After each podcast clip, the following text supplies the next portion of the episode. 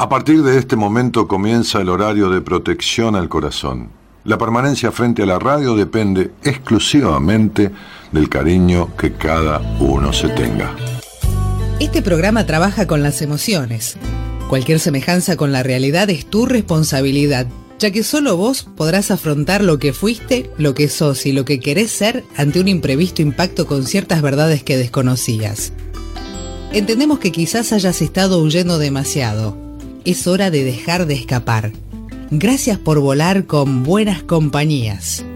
Con ustedes, Daniel Martínez. Hola, buenas noches, ¿cómo estás?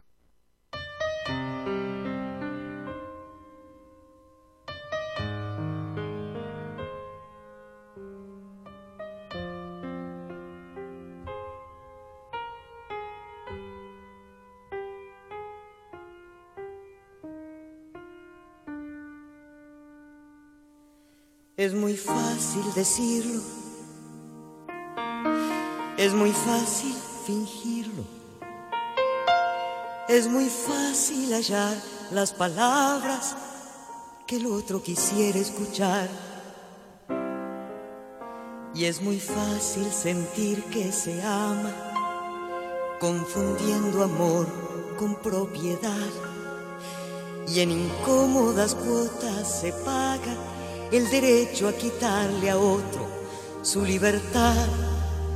También puede irrumpir en tu vida un amor que te enseguecerá y esa mágica alquimia no deja que veas al otro como es de verdad. Le pondrás los colores que faltan, los que están no los querrás mirar y es muy fácil que un día te encuentres volviendo a empezar.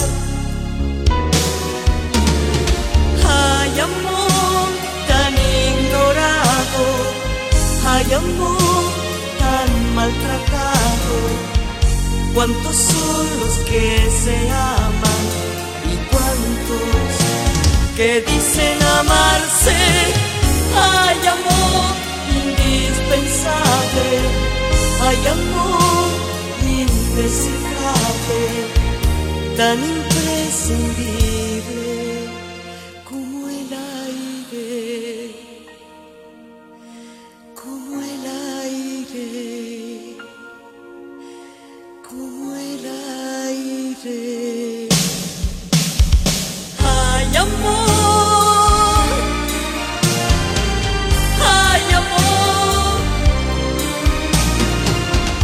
cuántos son los que se aman y cuántos que dicen amarse. Hay amor indispensable, hay amor indescifrable, tan imprescindible como el. Marilina Ross abre la semana de Buenas Compañías con este tema que dice esos que dicen amarse. Bueno, linda letra, linda balada de Marilina.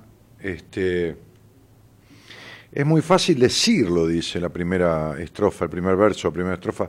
Es muy fácil fingirlo, ¿no? Es muy fácil hallar las palabras que el otro quisiera escuchar y es muy fácil sentir que se ama, confundiendo amor con propiedad. Esto me, hace acordar un poco a, este, estaba viendo una serie yo en estos días ahí en Netflix que se llama The Fall, The Fall, la caída de Fall, F-A-W-L, en donde trabaja Jamie Dornan, el, protagonista de la película 50 sombras, que, hace un papel diferente a ese, a ese papel que para mí, bueno, esto es una cosa muy, muy comercial y pochoclera este, hace un papel diferente, hace un papel de la construcción de un psicópata, de, cómo hay toda una cuestión del, parecer amor y de esto y de lo otro, y, bueno, y cómo, y cómo se va construyendo la personalidad de, este asesino serial, Este, y toda una trama que se genera alrededor de eso, y, su mujer y sus hijos, que desconocen, por supuesto, toda esta situación, y como todo este aparentar dentro de la, de la, dualidad de la personalidad de un psicópata asesino eh, llega a convencer a los demás que lo rodean de una personalidad agradable y amorosa y todo esto, ¿no? Eh, y, dentro de esta cuestión hay muchas cosas que se parecen al amor, pero que no lo son. Y esta esta, esta, esta distorsión que arranca muy, muy tempranamente ¿no? en, esa serie de, Netflix, este, se ve claramente la afectación en la infancia de lo que produce este, la desprotección, ¿no? Porque si hay una cosa que necesita un niño en la vida es protección. Eh, no digo protección solo del hecho de, de protegerlo de, que se lo roben o de que lo, lo, qué sé yo, que lo agredan en la calle porque es indefenso. No, no. La protección adentro, ¿no? La, la, la protección de la función materna, de la función paterna. O de quien la ejerza, no tiene que ser el padre y la madre, como siempre explico. Y esas carencias de protección dan tanta desprotección, ¿no? dan tanta autodesprotección, Hoy me decía una, una mujer que empecé a atender hace unos días, este, que está con terribles ataques de pánico y, toda una cosa de, este, de, este, síntoma que produce una desestructuración. ¿no? Entonces me decía en, una tarea, en un ejercicio que le mandé a hacer, en, un apunte que le mandé a leer, me dice, si los demás me, abandonan o me rechazan, y le dije, más abandono que el que vos hacés de vos misma y más rechazo que el que hacés de vos misma es imposible. Si has armado un personaje que te rige hace tantos años que no sabés quién sos. Este, lo mismo le decía a una señora, a una profesional muy notoria, ¿no? que es catedrática universitaria y que la madre siempre la rechazó, ¿no? siempre decía, yo nunca te quise tener y yo nunca quise esto y nunca de esto, lo... siempre constante, ¿no? Esto que es la desprotección, porque no importa que te den de comer y, te, den una cama y agua caliente, ¿no? Es, está bien, sin eso un niño no vive, pero me refiero a, la desprotección emocional. Y ella me decía, este, me relataba, me relataba de, de estas acostumbradas y consuetudinarias y constantes eh, eh, rechazos maternos, ¿no? Es decir, eh, entonces yo le, le, le, le, reformulaba esto diciéndole, has hecho lo mismo toda la vida, te has rechazado a vos misma. Es como cumplirle el mandato a tu madre, ¿no? Has rechazado quién sos, has construido un personaje. No solo porque uno puede, de alguna manera, ¿no? dando clases, siendo profesor, en cierta manera, en cierta forma, ¿no? tomar, tomar la actitud de un profesor y bueno, ante la cátedra y todo esto, sino que en la vida cotidiana, en la vida vincular, en la vida de todos los días, este, se armó un personaje rechazándose a sí misma.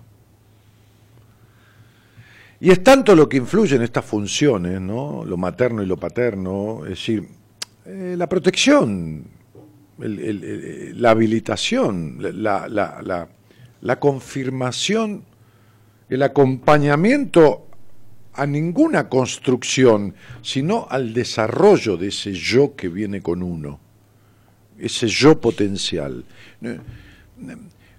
No hay que inculcarle nada a un chico, no hace falta, hay que acompañarlo, poniéndole limitaciones, por supuesto, porque si no se seguiría haciendo pis en la, en la cama, digo encima, o, caca, o comiendo la porquería que encuentra el suelo.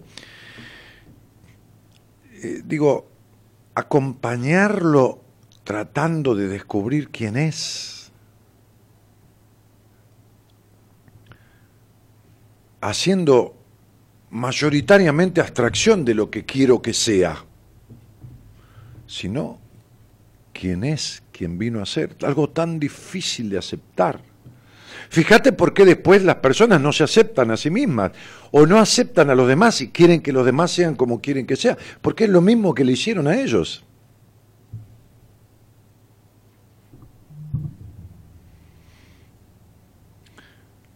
Es decir, impedirle a los otros ser sí mismo, ¿no? Queriendo a ultranza que sea como éste quiere que sea, y no es así. El amor no es un capricho, los vínculos no son una situación antojadiza del vinculante con el vinculado o el vinculado con el vinculante. No, es una aceptación o no del otro. Listo, no hay obligación de aceptarlo. Digo, esta frase que un, día dije en Radio del Plata, te acepto como sos, por eso me voy. Listo, ya está. Te acepto como sos, por eso me voy. Me decía una paciente que va creciendo y desarrollando ese yo que tiene impedido, me decía hoy este, que habló con su marido, con su pareja, y, le dijo, mirá, yo fui creciendo, que esto y que lo otro, te propongo hacer una terapia, y él le contestó, yo nací y me voy a morir así, listo, chau, hasta luego. Entonces ahí vos qué tenés que decir, bueno, te acepto como sos. Ah, ok, entonces, no, no, entonces me voy. O entonces cerrá la puerta que, que hace frío cuando te vas. O sea, ¿A qué esta cosa caprichosa de quedarse a cambiar al otro? O la cuestión de cambiarse uno. ¿Cuántas veces vos te permitiste ser vos mismo? ¿Y cuándo te lo permitieron en tu infancia? ¿Cuánto te postergaron la protección y el acompañamiento a que vos fueras? ¿Y cuánto te lo permitís? ¿Ves que si seguís siendo la consecuencia de lo que hicieron sobre vos, entonces sos lo que los demás quisieron? Y ahí es donde se pone jodida la cosa. Porque ¿sabes qué pasa? Cuando pasan muchos años de eso, cuando pasan muchos años de eso, como le decía yo a una chica de Rosario, una chica, una mujer, una chica joven, una mujer joven de Rosario, no sabes quién sos. Entonces, como no sabes quién sos, te quedas pegado al personaje. Y te quedas tan pegado a ese personaje que es tu zona segura, tu zona de confort, ponele que es un término que se utiliza, tu zona, tu zona segura, y en esta zona segura te quedas instalado aunque te duela. Te quedas instalado aunque haya vacío. Te quedas instalado aunque haya inconformismo. Te quedas porque es lo único que conoces. Es lo único que conoces. A veces el pájaro criado en cautiverio lo único que conoce es la jaula, le abrís la jaula y no se va. Porque lo que conoce es el encierro, los barrotes. Así creció y así fue criado. Entonces esto de algunos que dicen amarse corre tanto para el vínculo con otro como para el vínculo consigo mismo. Alguna vez cuando yo, lleno de pánicos y fobias, hipocondrías, llegué a terapia, dije, yo me, siempre me quise mucho. Y el terapeuta, el psicoanalista o terapeuta, el psicoterapeuta, me miró no con una mirada desaprobatoria, con un silencio, que a veces es muy grosso en terapia.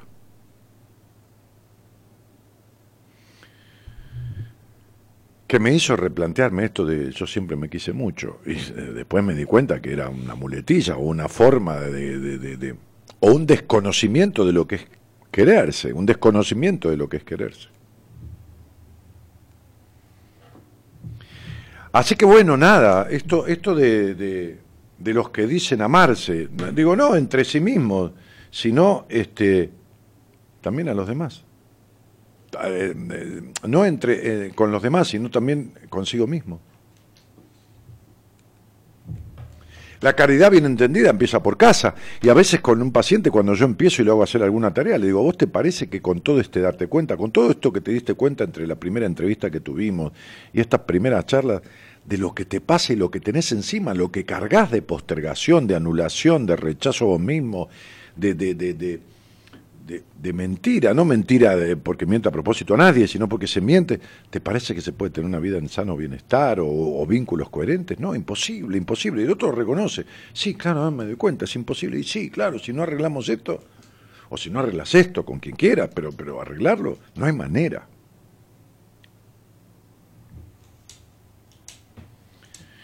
Así que bueno, nada. Un poco esta cuestión de dejar de deshonrar al amor utilizándolo para cualquier cosa, ¿no? Yo me amo, yo te amo, te amo tanto, no te amo, de esto, que lo otro.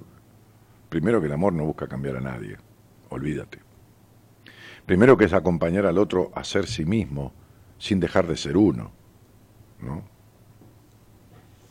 Este, porque por ahí escuché esta cosa de que el amor es eh, acompañar al otro a ser feliz a pesar de uno. ¿Pero qué a pesar de uno? Estamos todos locos y hasta es un mandato bíblico si te gusta. Más amar a tu prójimo como a ti mismo. ¿De, qué estamos hablando? ¿De me postergo, me esto, o sea, te doy toda mi comida, me muero de hambre con tal de que vos comas? Pero no, querido, ¿de dónde sacaste todo esto? Lo amo la amo tanto que me sacrifico por... El amor no es sacrificio. ¿De qué sacrificio me estás hablando? ¿Qué, qué, sacrificio? Sacrificio es otra cosa. ¿Qué sé yo? ¿De qué estás hablando? De sufrimiento. Bueno, tengo un invitado hoy, tengo un invitado al programa este, que, va a ser un, hábito de vez en cuando, voy a, a invitar al programa a algunos de los profesionales del equipo. Y este invitado es el licenciado en Psicología de la Universidad de Buenos Aires, este, Enrique Audine, que ahí en algún momento le van a poner la cámara, que ahí estás. ¿Qué haces, Enrique? ¿Qué tal, Daniel? ¿Cómo estás? ¿Qué hago? ¿Me paso para allá, Gerardo? ¿Me, me quedo ahí. Ahí, ahí nos ven. Pero no estamos eh, desplanados, no estoy yo en un plano más cercano que el que está eh, Enrique. Porque si no me voy al extremo, ahí al lado de él. ¿Cómo quedaría ahí al lado de él? A ver, a ver, espera. Me voy a poner acá. Acá, no, no entro.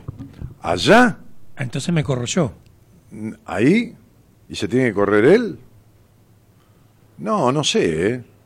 Entonces me quedo donde estaba, porque si no me tengo, me tengo que. Se me fueron los auriculares, todo. Sí, mucho lío, mucho lío. No, no, deja, Enrique, quédate donde estás como estamos con todo esto nuevo, este, ahí me veo, ahí estoy. ¿A dónde? Ahí. Ahí estoy bien. Ahí sí. Y a él también lo ves. Sí, me fijo, está bien, sí, está bárbaro. Bueno, ¿qué haces, Enrique? Bien, bien, bien, contento. Estaba, estaba notando, vos ibas hablando y, y habías pronunciado dos palabras, desprotección y desconocer, ¿no? Sí. Y yo asociaba, ¿sabes qué? Eh, como que la, la, protección es la función de los otros respecto del niño, ¿no? Claro. Y el desconocimiento es una responsabilidad de uno. ¿No? A ver, a ver, dale, dale. Entre las dos cosas hacemos esto que vos decías, honrar el amor. ¿Cómo honrar el amor? Bueno, a partir del momento en que brindamos los dispositivos para que para proteger a alguien ¿no? en sus primeros pasos pero esa protección al mismo tiempo descansa en una responsabilidad del otro que es aprenderse a conocer ese Aprender potencial a conocerse a conocerse ese potencial de yo que vos hablabas no es otra cosa inicialmente esencialmente que aprender a conocerse y muchos de nosotros no nos conocemos Claro. Por eso te digo esa frase siempre, uno se conoce mejor que nadie, pero a veces necesita de alguien que lo presente. Eh, claro, claro. Que diga, mira, vos sos este. Exactamente. Dani, me da mucho miedo porque no sé quién soy. Bueno, pasito vos lo vas a ir descubriendo, yo te voy a acompañar, te voy a enseñar. Bueno, esa es la maravilla. Te voy a enseñar a que te descubras, a que te conozcas. Claro. Es decir, esto que es una función de acompañamiento, el holding, el sostenimiento, el sostenimiento que hace la madre o quien ejerza esa función, el sostenimiento del otro, ¿no? O sea, este, vos fíjate que el video más visto de, los que yo tengo en el, en, el, canal de YouTube es justamente el miedo a ser uno mismo. Tiene cerca de 200, 300 mil o 400, qué sé yo, cuántos cientos de mil de reproducciones. sí, es más, podríamos parafrasear con lo que dijiste recién diciendo el miedo a conocerse a uno. Sí, claro. Ser uno mismo es esta cosa de uno, uno eh, ¿cómo, cómo, elige, qué, sé yo, una comida que no conoce? Bueno, prueba, le, ponen cuatro platos diferentes ahí adelante. Bueno, agarra un poquitito de esto, un poquito, lo prueba primero. Entonces, el ir descubriendo los sabores, el sabor que tiene conocerse y, manifestarse y, y, habilitarse. Sí, estaba pensando también en los sufrimientos que encontramos en la clínica. La clínica es el consultorio. ¿No? Sí. Sí, para que El consultorio, perdón. Sí. No, no, perdón, no, pero para que, para que se entienda. Sí, sí, pero- Se le dice clínica a hacer terapia en, el- en el- en un consultorio. Claro. Eso se le dice clínica en y psicología. pensaba en el sufrimiento ocasionado por este por esta renuncia a conocerse a uno mismo, ¿no? Y, y la renuncia a, a toparse con un otro que haga de presentador de uno mismo, Sí, de escaparse. de escaparse, Sí, sí. ¿no? De escaparse, de, escaparse de eso, ¿no? De, eh, yo le decía a esta señora muy, muy, muy notoria en su, en su profesión y muy, muy académica, muy, muy de la universidad, y muy, este, este, le decía lo que me costó al principio eh, que acepte, ¿no? Es muy jodido, ¿no? 50 años tener armado toda una estructura de- de una mentira que no, no, no es para nadie, es para sí mismo. Sí, una- sí, un una perso- armadura, Sí, una armadura. armadura, una armadura. Está ahí, está, está, justo, justo. Una armadura. Claro, claro, y da mucho miedo, porque te sacas la armadura, te quedas desprotegido, supuestamente. Sí, sí, ¿a quién se la entrego, no? Enrique, ¿naciste en dónde, che? Yo nací en General Madariaga. Sí. Hace ¿Y, y ma- hacías mate eh, así? o- Sí, sí, sí, tal cual. Siempre Sí. siempre me gustó. Na- eh, y. Los pagos de Alberto Merlo, o sea, exactamente. sí. Alberto Merlo más, más del lado de Mar del Plata, por ahí, sí, ¿no? Madariaga cerca, de- cerca De Pinamar, Sí, de, de Pinamar, sí, Ostende, veintipico de kilómetros, ¿no? sí, Los pagos de Argentino Luna también, sí. medio Gesell, medio Madariaga. Eran pagos de guerrero esos. Sí, sí. El dueño de todo eso era. Guerrero. Guerrero, sí, sí. Claro, bueno, claro. Cariló, todo eso, ¿no? Gesell. Antes que se- Antes que se loteara. Sí, sí, sí, Sí, antes sí. que se lo vendiera, él se lo vendió al viejo Gesell y todo más. Exactamente. El Castillo de Guerrero está ahí en la ruta. Está exactamente. sí, sí, sí, tuve el gusto de estar ahí. Sí, zona campera, zona de gente Sí. tierra adentro, de, de trabajo de la tierra, de ganado, animales, este, gauchos, Hay una laguna ahí en, la, la salada en Madariaga. y los, orco- y los horcones, sí. Sí. En otro tiempo, este, pejerreyes importantes, grandes, lindos, después grandes sequías y bueno. Che, Enrique, ¿y naciste en una familia de, de- de compuesta cómo? Eh, mi papá eh, trabajaba en una imprenta, era el antiguo tipógrafo, ¿te acordás? El que Sí, armaba sí, sí, sí. Las planchas para imprimir. Exactamente. Por- letra por letra. eh, letra por letra. Curiosamente, mi papá, que no llegó hasta segundo grado, era el que corregía, era el corrector El del corrector diario. del diario. Me Mirá. encantaba la lectura y era Sí, un autodidacta. un autodidacta, y no tenía falta de ortografía. Che, ¿me hace un mate? O, Sí, por ¿Querés que me haga un mate yo con el no, mío? no, no, no. Este, y mi mamá trabajó siempre, eh, Sarita, trabajó en un en una cooperativa de electricidad durante muchos años. A las viejas cooperativas de, la- de los pueblos. ¿no? Exactamente, la vieja cooperativa de los pueblos. Claro. Y hasta que se jubiló. Una hermana que estudió sociología en La Plata y un hermano que también estudió arquitectura en La Plata. Yo sería el del medio, digamos, ¿no? El del medio. El del medio. Mira vos. Exactamente. ¿Y te fuiste de la casa cuándo? Y me fui, eh, bueno, me fui a estudiar a Mar del Plata, Ciencias Económicas. Ciencias económicas. no te puedo creer. No, todo bien. Yo estudié abogacía también. A los Este, 18 años entré en la, en la- un día en la- dije, en la ¿qué hago de acá? Bueno, me volví a mi pueblo, estuve dos años así como este, dando vueltas eh, sin saber para dónde. Y bueno, en, en aquel momento me pareció que tenía que ver con la, con la vocación religiosa. Yo medio San Agustín, viste, anduve Ah, San Agustín. siendo un poquito mundano y eso no me provocaba felicidad y en aquel momento pensé, bueno, si la felicidad no está acá, Está la allá, voy a buscar al, en el al cielo. lado del Señor. Al lado del Señor. Pero, che, ¿y, y- y- y tus padres eran muy católicos? Muy... No, de- Normal. de- normal, de pueblo, ¿viste? Sí, de ir a la iglesia, ¿Quién no por- va a ir a la fiesta patronal en un pueblo? No, eso todo el mundo. ya, por El supuesto. que cree, el que no cree. A mí me bautizaron en Luján, mi mamá iba a misa, o por ahí hacía, viste, que no, no me acuerdo eso. Yo a veces la llevaba con el auto, cuando yo era grande, a recorrer las siete iglesias, ¿viste? Ah, claro, sí. Sí, la llevaba a Santa Rita, Era la, la- a San la Cayetano, celebración del Viernes Santo. a Santa Rita, a San Cayetano, ¿eh? a recorrer siete iglesias, ¿viste? Este, este, y, mm, y también mi vieja no era, digamos, chupacirio, pero eh, tenía algunos rituales. Sí, vos sabés que me pasó algo curioso, ¿no? Porque eh, yo durante mucho tiempo, la explicación que daba mi vocación religiosa tenía que ver con, bueno, esto que dije hoy, ¿no? O sea, anduve por el mundo, no era feliz, hice lo que creo que quise. Anduviste medio de joda, Enrique. Exactamente. Claro, Sí, sí. acá vos lo dijiste, ¿viste? Por eso necesitas otro que te presente. Me acuerdo, claro, me acuerdo que cuando yo estudiaba este, la, la carrera de, de counselor de consultoría psicológica, que fue la, la- la primera cosa que me dio un título, digamos, para poder eh, este, atender, y después, bueno, hice el doctorado en Estados Unidos, bueno, este, eh, un día había una mujer de unos, qué sé yo, 48 años más o menos. ¿Está bien el agua, Enrique? Me hago, un- Perfecta. me hago hacer un mate yo. No, no, no. Está perfecto. Este, Vos sabés que pocas cosas hago bien, una de ellas Es, es, es el mate, sí, en los seminarios Enrique hace el mate. Enrique o Pablo.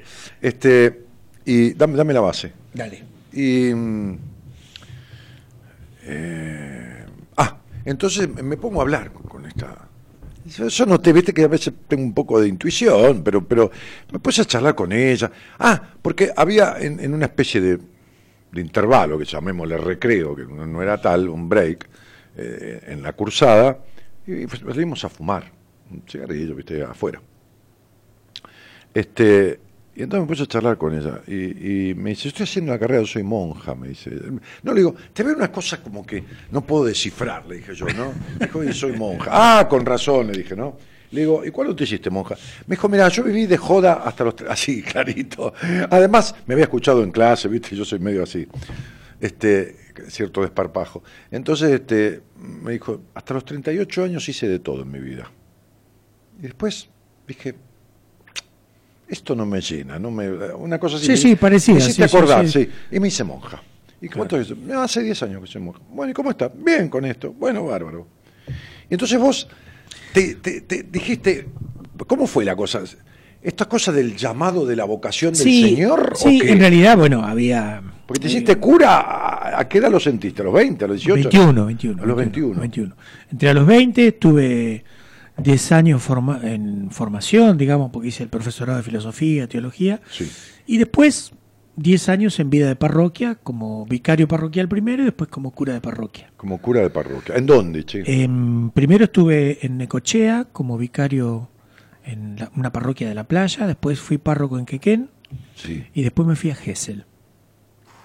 Y después me de Gessel me fui a estudiar a Colombia, este, a Bogotá, y después de ahí me fui a Estados Unidos, en el Bronx, estuve en una parroquia trabajando. ¿Estuviste en el Bronx? Sí, en una comunidad Mira, latina. ahí estabas como cura todavía. Sí, sí, sí, como cura.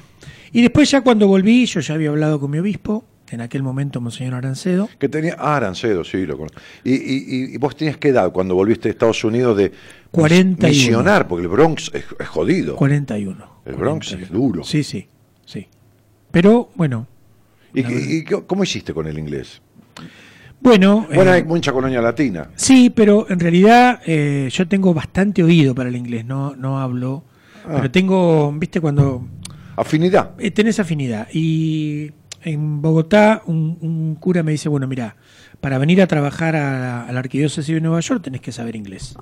Así que yo te voy a, traer los, voy a mandar a pedir los libros, Sí. vamos a practicar juntos, Sí. y como eh, los textos eran textos bíblicos, de Sí. cosas que yo ya conocía, Sí. me fue bastante... Claro, sencillo. ibas asociando. Exactamente. Claro. Y después, una vez que vivís allá, No, lógico, por supuesto. te vas adaptando. Así que estuve un año y cuando volví, ya había acordado con el obispo. ¿Y ya que- tenías cuánto? ¿38, 40? Cuando volví tenía 41. 41. O sea que habías tenido 10 años de cura, 10 años de carrera para Sí, ser sí, cura, Unos 20 más o menos en total. unos 20 entre, entre el seminario, aspirantado, seminario y, Sí, y- y después ordenarte sacerdote. Claro. Y después volví y bueno, cuando volví ya dejé el ministerio, pedí la dispensa al, al Claro. Papa, el Papa me concedió la dispensa Sí. y me puse a estudiar psicología en la UBA. Claro, qué loco que justo Freud, que se decía ateo, no creyente, digamos, ¿no? Porque Freud... Sí, y, sí. y la UBA tiene una formación ma- Bastante- bastante freudiana, Sí, sí, sí. bastante psicoanalítica. Y justo, no porque renegaras de, de- de- de- de tus, de tus creencias, pero justo dejaste el sacerdocio, es muy paradójico, ¿no? Este, dejaste el sacerdocio y te fuiste a estudiar psicología a la UBA. Sí, podía haber ido a El Salvador. No, tenía- no, no, todo bien, sí. tenía, pero no sé, era, era como una cuestión de... A mí me pareció que, que estaba bien así y soy una persona creyente. O sea, nunca. Sí, tenés tu costra con Dios, como la tengo yo. Totalmente. Tu forma de ver a Dios. Exactamente. Sí, sí. Este, soy pero, creyente. pero yo te he visto en los seminarios y, y charlar con chicos que tienen dudas sobre su sexualidad y todo esto que te preguntaban. Viste que yo soy medio, medio observador, un poco. A veces Mm. observo un poco en los seminarios lo que pasa. este, este, Me estoy enterando ahora. no soy nada controlador, ¿no? Este, y, y este y nada, y, tu, y tus y tus, sobre todo en los primeros tiempos, y entendelo, cuando vos te fuiste incorporando al equipo, uno Obviamente. obviamente Así tiene como, que ser. como vos los observás a nosotros, Sí, nosotros- sí, sí. uno te observa a vos. Este, y vi devoluciones tuyas muy, muy, muy amplias, muy amorosas, muy amorosas en, en la aceptación del otro y de, Sí. incluso en la sexualidad Sí, sí. del otro. Esa es- creo que es una convicción. Aparte, creo que lo hemos charlado eh, alguna Sí, vez. sí, este, sí. más guiarme por el evangelio que por la historicidad de, De- de- alguna de época la de la, institución. iglesia. Exactamente. Sí, sí, sí. Yo tengo un señor amigo que quiero mucho, que es el padre de una productora, de una señora que es productora comercial y de eventos, este, Alejandro, con el cual estaba hablando hace un rato antes de llegar a la radio. Este, él, es de, de- a ver, de, de- de de origen de religión judía.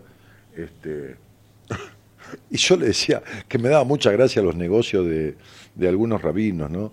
Este, est- yo iba bastante seguido a un hotel internacional a tomar algo, este, este, que está cerca de mi casa, y le contaba la anécdota de que vino un rabino y decía que, que cierta marca de papas fritas y los productos derivados de Coca-Cola estaban aprobados como kosher, los demás no eran kosher. Y digo, ¿cuánto le habrán dado al rabino este? Hay que ser hijo de puta para... eh, ¿Cómo se llaman las papas fritas estas de, de, de- cilindro? ¿no? La, Leis. no, la No. ley no, la otra. La, ¿Eh? ¿Eh? Pringles. Pringles, Sí, ah. sí, me olvidaba. Hoy me olvidé. Sí, que para, para acá, eh, en una calle donde yo, yo viví muchos años, eh, justamente una, a una cuadra más era la calle Pringles. Este, las Pringles eran autorizadas, eh, eran cosas. Es más, ahí en ese hotel hay capitales, eh, está hecho por capitales que tienen tres o cuatro hoteles más en Buenos Aires y uno en Bariloche, este, que son este, gente de, de la colectividad, este, mm, y mm, de la colectividad judía. Sí, claro. Nosotros somos de otra colectividad, somos todos la misma colectividad, pero Sí, sí, pero Sí, hay este, como subcolectividades. Sí, sí, sí. Este, sí, este, vamos todos para el mismo lado, en diferentes colectivos. Sí, Sí, sí. Y, mm, y, y- y bueno, las papas fritas, eh, Pringles y, y Coca-Cola. y eso. Y, y- y- y el hotel tiene un restaurante kosher, que viene el rabino a revisar la cocina, todo por ahí, agarra esto y dice, no, acá esta comida en la heladera está cerca de la botella de gaseosa, hay que tirarla toda, ¿no? Tipo, y hay que tirar todo, ¿entendés? Este, ahora resulta que cuando vos pedías un trago, una- una- no importa, una limonada de menta y jengibre, lo que fuera, qué sé yo, te traían toda una, una, una, una cazuelita de esas papas fritas que son carísimas, te- hasta que se ve que no, no había manera con eso, ¿viste? Y empezaban a poner papas fritas esa de paquete común que compras en bolsa de 5 kilos. A la mierda el tema de los kosher y todo lo demás, sí, y se sí, terminó el asunto. Y yo le contaba eso y también de, de anécdotas de, de este lado, ¿no? De- Claro, por supuesto. por supuesto, de los dos bandos, De ¿viste? los dos bandos, que hay De- un montón. Sí, que hay un montón de todo este negocio. Pero Este, bueno. Bueno, nada. Entonces, esta fe, que, que es tu, tu Dios y tu manera de creerlo y que es respetable en cualquiera, este, su forma de, de creer. Bueno, este, y, y con esa creencia que nunca abandonaste. Nunca. Pero sí dejaste el, el- el ejercicio Sí, del- el, del ejercicio del sacerdocio. pastoreo, sí. Del- sí. sí, sí. Este, te fuiste a estudiar la UBA y te recibiste de licenciado en, En psicología. ya siendo un laico, sin ejercer el sacerdocio, habiendo dejado este, a la iglesia como institución. Sí, sí, sí, el trabajo Y específico. te recibiste ahí. Así es. Y en el medio te casaste. En el medio me casé, me casó un ex compañero mío. Sí, un cura Este, compañero tuyo. Exactamente. Y, y bueno, estoy viviendo en Adrogué con mi mujer, Mabel, Santiago, que tiene 17 para 18, Kevin, que ya tiene 25 y está partió de la casa y está haciendo lo suyo. Y, y me parece que está bueno esta cosa de, de ir incorporando experiencias y, y esto que trabajamos muchas veces, que nosotros hablamos en el seminario, ¿no? Esta, esta cuestión de trabajar con el otro. Los dos, las dos actividades tienen mucho que ver. No, seguro, desde ya. Yo me crié en la iglesia católica con los salesianos, que sabés lo que. Estuve hasta medio pupilo, viví en el colegio todo el día porque me encantaba, ¿no? Este, eh, yo, yo- yo aprendí muchísimo y después fui en actividades, lo que se podría llamar un operador de la Claro, iglesia, claro. En, en- en- esta cosa del, de, de algún del laico que, que la iglesia toma para que haga tareas que el, que, que el obispo por ahí no, Sí. no hace. ¿Sabes qué me hiciste acordar cuando me preguntan por qué psicología? Porque yo, como tenía mi hermana que había estudiado sociología, Sociología, que es muy también tenía una inclinación. Pero a mí siempre me llamó la atención en el confesionario la gente que sufría y se acusaba desde el lugar del pecado, La culpa. La culpa, cuando eso. en realidad habría, había cuestiones de las que estabas hablando hoy, ¿no? De, de la formación inicial de una persona Claro, que los destruye, ¿no? que los destruye. Y yo me, me daba cuenta, no sabía cómo tematizarlo, pero me daba cuenta que no era por ese lado. No. Y bueno, eso es lo que me decidió. No era por el lado de decir rezate 10 padres No, Nuestros. no, en absoluto. En Claro, absoluto. sí. En absoluto. Eh, eh, sí. Como una cosa mágica, ¿viste? Sí, como una cosa mágica. ¿No? Rezar los 10 padres nuestros que no te arregla nada. Tam- también en Eh, Rezar es una sana energía. Absolutamente. Sí, ¿no? De sí. hecho, en los seminarios nosotros Sí, sí, sí. nos ponemos en Sí, sí, sí. Eh, como en sintonía con lo que vamos a hacer. Claro, ¿no? claro, Cada claro. uno desde la creencia que tiene, desde... Sí, por supuesto. En los ¿No? seminarios no hay religión de nada, por supuesto. Exactamente. Pero, pero este, est- hay una capilla, inclusive, Sí, que yo siempre jodo y digo que voy a dar misa los domingos a las 8 de la mañana. Quien quiera presenciar que a las 8 lo Que espero se los levante. domingos, que se levante, que se joda. pero, Sí. este, sí, claro. Religión como religar. Sí, como volver a ligar. como volver a ligar con uno mismo que, Algo que se desenganchó que en se algún desligó momento. en algún momento, ¿no? Este, y sí, el sufrimiento en el confesionario debe ser, porque, porque un poco, a ver, cada uno desde su lugar, un poco, hoy cenábamos en casa, comíamos algo, eh, sobre todo una ensalada espectacular. ¿Cómo jodí con esa ensalada? Sí. Este, Fue invención tuya, o sea, por supuesto. y entonces, este, este, eh, desde el lado que sea, cuando uno es requerido, debe contribuir a parar el sufrimiento.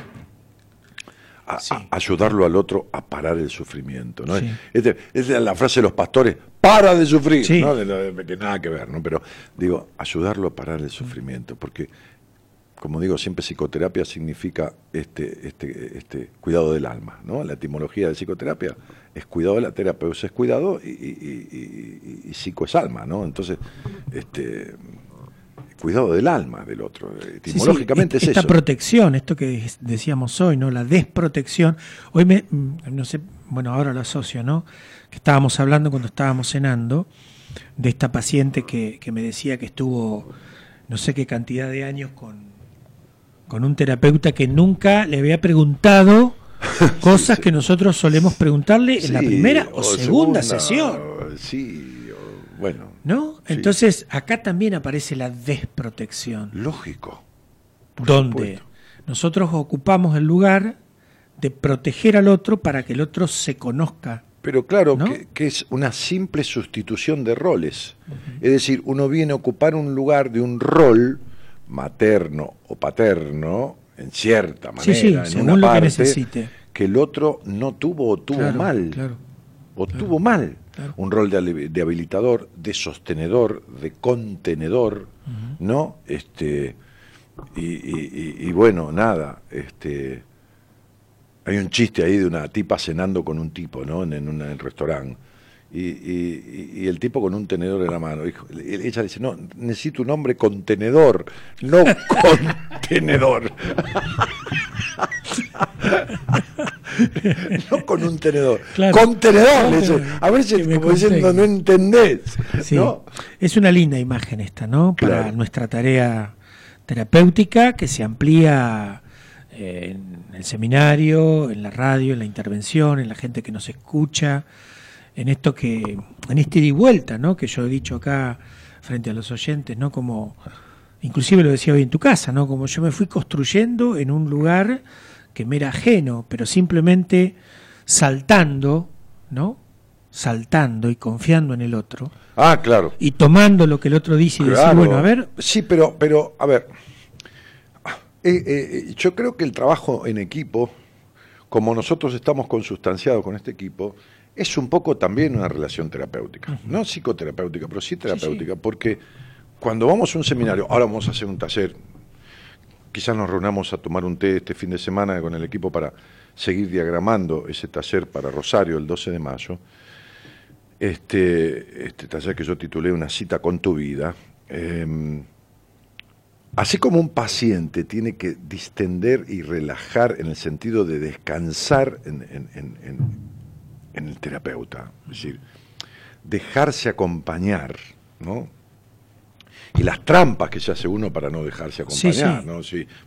uno, digo, cuando es paciente. Y lo maravilloso que es cuando se deja acompañar. Sí, lo maravilloso que es cuando se deja acompañar, ¿no? Sí, sí. La Eso lo, hemos comprobado, pero sobradamente. Sí, como pacientes nosotros y en el seminario y con los demás y, y toda esta cosa, este, este, este holding, este sostenimiento que uno siente cuando hace un ejercicio y, o conduce un ejercicio en el seminario, cualquiera de nosotros, este, que, tenemos diversos roles dentro del seminario que van dinamizándose, porque están los otros, la tranquilidad de que estén los otros. Los otros, los otros nosotros. Sí, sí, los otros nosotros. Vos haces una tarea en un momento culmine en el seminario y sabés que del otro lado estamos los otros. Exactamente. ¿no? Atentos a esa tarea que vos iniciás con Pablo para recibir la tarea que ustedes empiezan allá y bueno y toda esta cosa este este que produce esas situaciones que no se pueden explicar que no se pueden explicar no hay manera es cierto porque es como cuando, cuando se pesca cuando el que participa pesca esta malla de contención y de confianza y se da cuenta de que de que estamos ahí para contener y para sostener. Totalmente. Bueno, se abre de una manera. Si hay algo que el domingo, cuando se despiden del seminario, que nos despedimos, lo vamos a acompañar hasta el micro y todo más, todo el mundo dice es el cuidado, agradecer la contención, el cuidado. Esto que un ser humano es algo de lo que un ser humano nunca deja de prescindir, porque vos fijate que requerimos, en el sentido lógico, de acuerdo a las edades y todo más, del acompañamiento del otro y del cuidado. Vivas solo de tus amigos, vivas en pareja de, tu pareja o como esposa, no importa, como sea, este, este, hacia los hijos, de los hijos, de los... Eh, eh, ¿No? Este, este, Aristóteles decía el hombre es un ser eminentemente social, ¿no? y de esta sociabilidad, de este pertenecer, este, se necesita poder descansar y respaldarse. Por eso yo tantas veces, vos también, por supuesto, este, vemos personas que,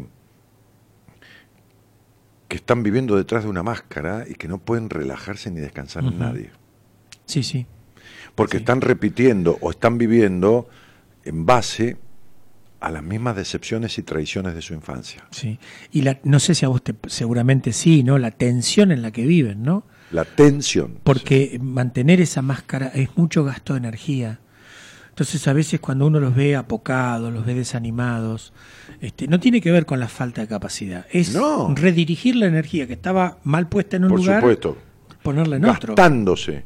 No, esto como me decía una, no sé si un muchacho el otro día, no me acuerdo, este, me dijo, ¿podés creer que no tengo tiempo para...? Le dije, mira, el tiempo que uno tiene para determinadas pequeñas cosas que son para uno, es el tiempo que está dedicando de más a los demás. Sí, sí. Es el tiempo dedicado de más a los demás. Esto va para él, que se lo dije, y para todos. Para todos, sí. Sí, esto de que no, no, porque no tengo tiempo. Bueno, este tiempo estás dedicándolo de más a tus hijos, de más a tus amigos, de más a tu pareja, de más a tus padres, de más a quien cuerno sea. Pero si vos no tenés un tiempo de dos horas en una semana, eh, un, dos horas por semana para decir voy a remontar un barrilete, por decir cualquier cosa, este, este, entonces eso quiere decir que hay un tiempo de más dedicado a los demás. Sí, y el tiempo del seminario es un tiempo que nosotros dedicamos al cuidado. No, sí, seguro. Y los demás notan que nosotros nos cuidamos entre nosotros, ah, que es lo que vos decías. Sí, totalmente. ¿No? Sí, sí, el sostenimiento. Sí, sí, sí. ¿Qué, qué, qué, es esto que...?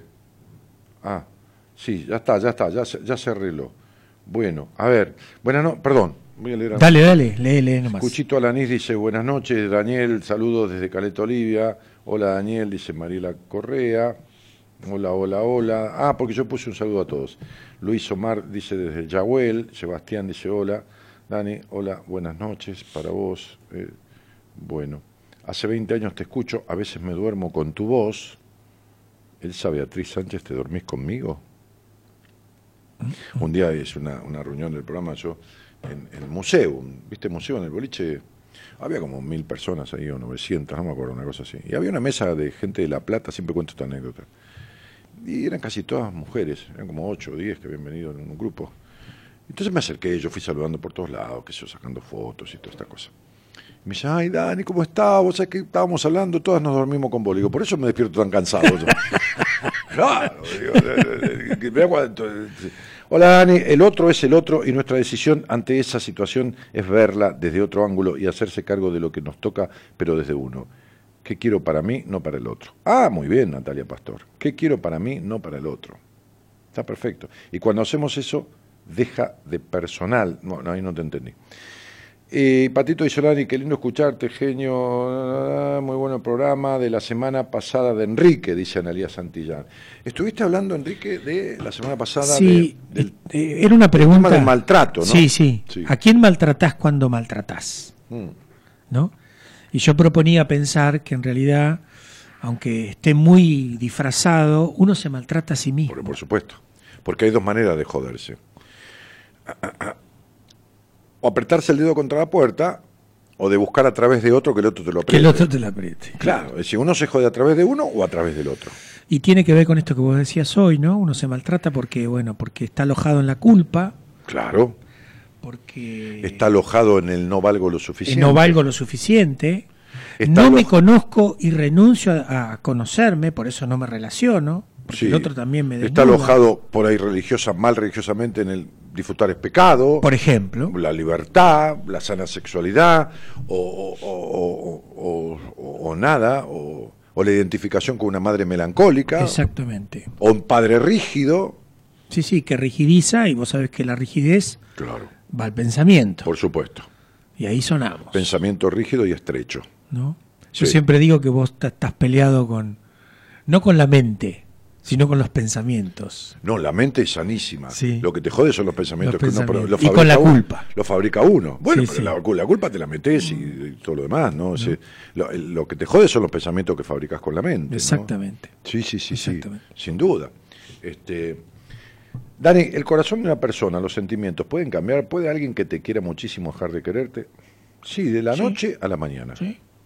El tipo fue a comprar un, un chocolatín y lo atendió una kiosquera. Y los ojos de la kiosquera le inundaron el alma.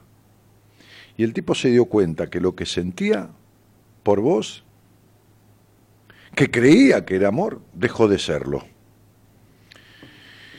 Y se llenó de esa mirada y ella de él y se acabó lo otro. Y puede suceder. Sí, absolutamente. ¿Por Hay una no? canción de Es una Serrat- manera de decirlo así. Sí, hay una canción de Serrat que me gusta mucho que se llama Lucía. Lucía, sí. Si después de haber amado a mí, fue por tu amor, Lucía. Lucía. Si después de haber amado a mí fue por tu amor, O Lucía. sea, hay tres amores ahí, Sí, por supuesto. claro. Sí, sí. Por eso uno lo que pa, lo que a mí me parece es que la mejor este, mirada que uno puede hacer de una relación es que me predisponga para la que viene. Hoy me decía una chica que atendí hace un tiempo largo ya y que a veces me llama para hacer una especie de service, ¿no? Como, como hacemos todos que en algún momento que hablamos con otro, ¿no? Eh, a ver, por alguna coyuntura, porque uno viviendo y aprendiendo. Y entonces, este, claro, está tan bien y tan feliz que la tipa se jode por lo que puede llegar a pasar. No, pero es maravilloso, ¿no? Entonces, este, yo le decía, esto que heredaste, la madre se llama de otra manera, pero yo le decía, basta Marta, ¿no? Esto que heredaste de tu madre, de, necesitar controlar todo hasta lo que no pasó todavía, entonces cuando venga este pensamiento, decís, basta Marta, porque, porque estás identificada tanto con este rol materno que vos, que por fin tenés un vínculo hace nueve meses, en donde yo le dije, calificame de 0 a 10 este vínculo con este señor, y me dijo, y un 9, con lo jodida que es y la exigencia que tiene, ¿cuándo tuviste una discusión fuerte con él? Y fue la primera la semana pasada, por eso te estoy llamando. Buah, muy bien. Bienvenida al mundo de los humanos. Le digo, no discutiste en ocho meses, le digo, así. ¿De qué es la relación? Claro, de- Hollywood. Sí, claro, es Hollywood. Sí. Entonces, este, este, bueno, eh, entonces dice, no, porque tengo miedo que se termine, tengo miedo que un día me deje, tengo miedo de. Ah, no, le digo, pero escúchame una cosa, si hay algo transitorio en la vida, son, la- son las relaciones. Es decir, los vínculos es lo más transitorio que hay en la vida. Sí. El tipo le pueden sacar, eh, a robar el celular y pegarle un tiro, digamos. Se puede morir dentro de cinco segundos de muerte Salió a súbita. caminar y se cayó entre un pozo. Sí, se murió y se murió, pero más allá de eso, le hice el, el ejemplo de la kiosquera. O se enamoró de la kiosquera. Sí, que es, a ver, es un ejemplo para decir, ¿viste? Sí, sí, sí. Fuiste a comprar un, un Milky Bar chiquitito así de, de, de cinco pesos y te enamoraste de la kiosquera. No tenías pensado enamorarte, pero Na- na- nada. Exactamente. Entonces, bueno, estuvimos hablando al respecto de todo eso, ¿no? Que Mm. se tranquilizó un poco. pero qué exigencia, ¿no? Para Sí, claro. Y qué manera de, de- que encuentra uno de joderse, ¿no? sí, sí. Porque no tenés margen ahí, o sea, No. estás restringiendo lo humano. Si estás sufriendo el presente por lo que puede pasar en el futuro, el, el futuro no lo podés cambiar. Le dije, mirá, no hay manera. Es decir, si vos crees en Dios, suponete que creas en un Dios lógico, ¿no? Bien. Suponete que creas en un Dios. Dios no puede hacer que este señor no te deje, porque Dios le dio la libertad de elegir a este señor. Hoy te eligió a vos, mañana elige a otra, o, o a otro y se hace gay. Y, está, y, y no hay manera, ni Dios lo puede parar. Claro, sí, sí. Así que, ¿cómo lo vas a parar vos? Aparte, si lo pararía, no, no sería Dios. no, si lo pararía no sería Dios, claro, pues te, te- te- te doy la libertad de lógico. Si lo pararía no sería Dios. Entonces, digo, olvídate. Por supuesto que es así. El que te dice que te quiere pero es rebuscado su actuar y te envuelve para que te creas que es uno el problema, entonces quedas confundido. Mira, Liliana, la que, la que, te, la que te es rebuscada en su actuar sos vos. Si no, vení al aire y te lo explicamos. Soy Sandra Vivas de Paraná. Conocí a Enrique en el seminario y aprovecho para darle las gracias por tanto. Jamás me voy a olvidar de vos, Enrique, mi ángel del renacer mío, dice Sandra Vivas. Hoy, gracias Sandra. Me llena mucho el corazón y eh, bueno, es esto que recibimos nosotros que cuando Sí, fundamentalmente. nos quedamos en el equipo lo quedamos quedamos maravillados por lo que recibimos de ustedes. Sí. Te emociona, ¿no? Sí, sí, sí. claro. se ven sí. tus ojos, sí. Está claro. Sí, a mí también. Este, saludos de San Juan, dice Gabriel Gómez Olivares. María Inés dice, una linda persona, Enrique desde Olavarría. Saludos a ambos. Nos conocimos en el seminario de diciembre de 2018 y me acompañaste en ese momento tan importante. Dice, Sí, ¿no? recuerdo. Qué lujo, dice. Están reunidos dos cor- corporales, caporales del corazón y las emociones. Mi respeto a los dos. Bueno, Cristina, muchas gracias. Te pedí, no dice el apellido. Mirámelo, Enrique, un, un estanislado. ¿Estanislado o estanislao? Ah, Estanislao debe ser por Camila o Gorman. Claro, Claro. sí, por Camilo Gorman. Sí, sí, tal cual. Sí, Qué Sí, bueno, no te metas Imperial, ya se mete ese tipo. Cuando sea para tres te avisamos, Imperial. Este, no saltés que no hay charquito. Se engancha media Se nylon. engancha, media nylon. Claro. No te enganché, media nylon. dice. Este, mm, sí, Estanislao, el cura Estanislao, este. ¿no? O Ladislao era. Ladislao, me parece. Ladislao me parece. Sí, sí.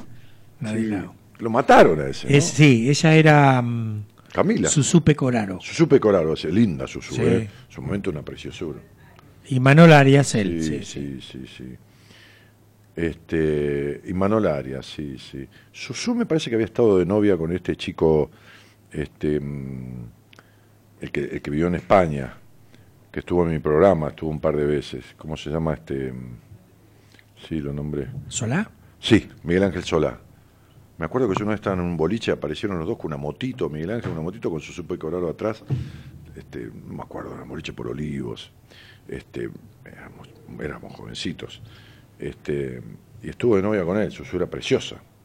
Una, una, una preciosura. Muy linda chica. Buenas noches, maestro. Dice, sí, Alejandra Rivas. Patricia Garelo dice, hola, buenas noches. Qué buena compañía. Afectuoso saludo desde Casilda para Dani y en especial a mi terapeuta Enrique Audine. Gracias por estar. Sí, Un Patricia cariño, Patri. Terapia Un con vos. yo la sí, conozco. sí, sí, sí, Estamos haciendo un trabajito lindo, interesante, sincero, frontal. Sí, sí, sí. Eh, yo me Patricia, siento muy no, no abandones, ¿eh? Mirá que no, no abandones, no, no, te, no, no te traiciones. no te traiciones, sí. Eh, Ah, yo vendía patty kosher, dice, firmado y autorizado por el rabino. Sí, sí.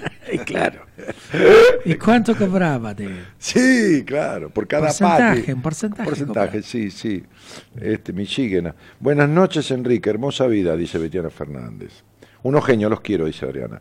Bueno, si alguien quiere charlar un poquito con nosotros de Sí. algo, de esto de la protección, de hacernos una pregunta, dos genios reunidos, dice Manuel Aterrado, este, mantener la máscara es un desgaste tremendo. Claro, es como yo les explico siempre, chicos. A mí me gusta explicar con comparaciones, porque como soy medio tarado, es la única manera que yo entiendo. Cuando alguien me explica, siempre digo, "Eh, explícame más, más simple, ¿no? Entonces yo digo, si un actor se sube a ser un personaje que es muy desgastante, este, eh, y se baja del, del escenario y sigue con el personaje todo el tiempo, es agotador. Claro. ¿Entendés? Sí, sí, sí. Entonces, este, mira, yo hice una obra de teatro que se llamaba Pájaro en mano, que la escribió Miguel Ángel Diani, que fue quien escribió Son de 10, aquella Ajá. tira tan famosa Sí, sí, una- de televisión. Y era su, su ópera prima, así que la estrenamos en el Teatro Empire acá, este, con, con un actor que, que- que hizo un trabajo en Más allá del horizonte, una telenovela que había en Canal 9. Este, bueno, y yo, era una obra para dos, dos tipos. Y yo hacía un machista a ultranza, pero un payaso, pero, pero mal, pero bien machista, mal. Cosa que en realidad no he sido, si algo digo siempre, las minas son más fuertes que nosotros, y, y- y bueno, y to- todas una- unas cuestiones de toda la vida que me conoce y me escucha. Y era un payaso, realmente arriba del escenario era un payaso, porque el tipo decía, mira, este amigo mío, Miguelito, que era un chico apocado, eh, digo, en la ficción, ¿no?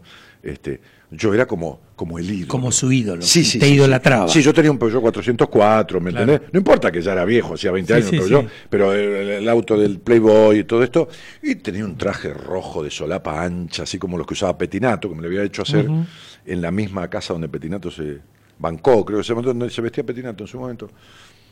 Y decía ridiculeces como, ahora vas a ver que vienen las minas, yo le doy la mano, mirá la mano que tengo, mirá, mirá el tamaño de mi mano. Ya con esto ya está, ya se dan cuenta, decía yo. ¿Entendés? bueno, toda esta payasada.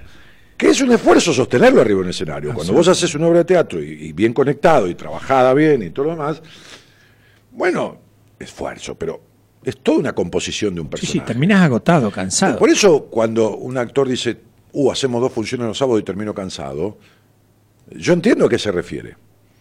Ahora, si me bajo de ahí y sigo siendo el mismo, esto se te incorpora en la vida. Y, y- te olvidas de quién eras.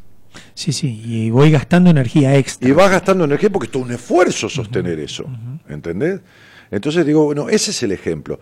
Armar de uno un personaje social para ser aceptado, como es aceptado el actor que arma un personaje para ser aceptado, o para ser odiado, pero es un personaje. Tiene que ser creíble. Cre- tiene que ser creíble. Claro, por eso decía este, este Picasso, decía, el actor es aquel que debe convencer al público de la maravillosa verdad de su mentira. Me parece una frase, el artista, eh, ya sea el pintor, el, El escultor. el escultor, lo que sea, la maravillosa verdad de su mentira. ¿No? Este, mentira, porque, porque lo que está actuando no, no es No él. es él, si claro. bien uno le presta al personaje alguna cosa de la vida de uno y todo demás, pero no es él, generalmente no es él, uno no hace de uno. Este, y entonces, ya da mucho laburo, porque hoy le decía a esta piba yo, a esta chica eh, que está ta- tan bien en una relación de pareja que se la quiere joder, no aguanta estar. Decía, pero ¿cómo no querés llevarte un poco, un poco no bien con alguien? ¿Nunca te miraste al espejo y te, y- y te sentiste más fea que la mierda, nena? Sí. ¿Y nunca no te soportaste que estabas con una incordia? Sí, me ha pasado. Y si, te- si no te podés aguantar ni vos a veces, ¿cómo te crees que te vas a llevar con alguien que encima es ajeno a vos? Bueno, puede haber un día de... de- Sí, sí, es más. eh, esos conflictos bien entendidos a veces llevan a que uno este, fortalezca. fortalezca la El relación. vínculo. El vínculo. Claro, ¿no? le digo, sentate a tomar un vino y negociá. Sentate con este señor a tomar un vino y negociar. No, ya nos sentamos, pero yo estaba muy mal. Bueno, está bien. Esta es la manera que uno tiene de joderse. Preocuparse por lo que no pasó o encontrar siempre algo para que pase. Y no es gratis. No, que Y no es gratis. Olvídate. El consultorio habla de eso mucho. No, por supuesto. Pasan, pagan precios muy Ahora, caros. eh, eh, cuando te metes en la vida de, la persona que viene a consultarte, pero te metes de verdad, no como la manga de que existe, que yo no entiendo años de terapia para no, no, no, no, no nada. No por la gente que va, digo, por el otro que lo atiende. Porque el responsable es el terapeuta. Si el, si el paciente se ofrece, si el paciente se ofrece, el responsable del fracaso es el terapeuta. Porque ya sea que vos no vas como debes ir en el proceso de terapia, o ya sea que no te das, no te das cuenta que no es para vos y no lo derivás, o porque fue hasta acá. Yo cuántas veces te digo, Sí, Enrique, sí, porque esa Enrique, hay. eh, yo hice un trabajo así, así, te paso esta paciente o te paso este paciente porque creo que necesita de tu doble paternidad. Como vos sos padre por ser cura y sos padre por haber gestado, Claro. entonces, necesito un padre por todos lados, ¿no? Un poco función paterna amorosa que vos la tenés y de sobra.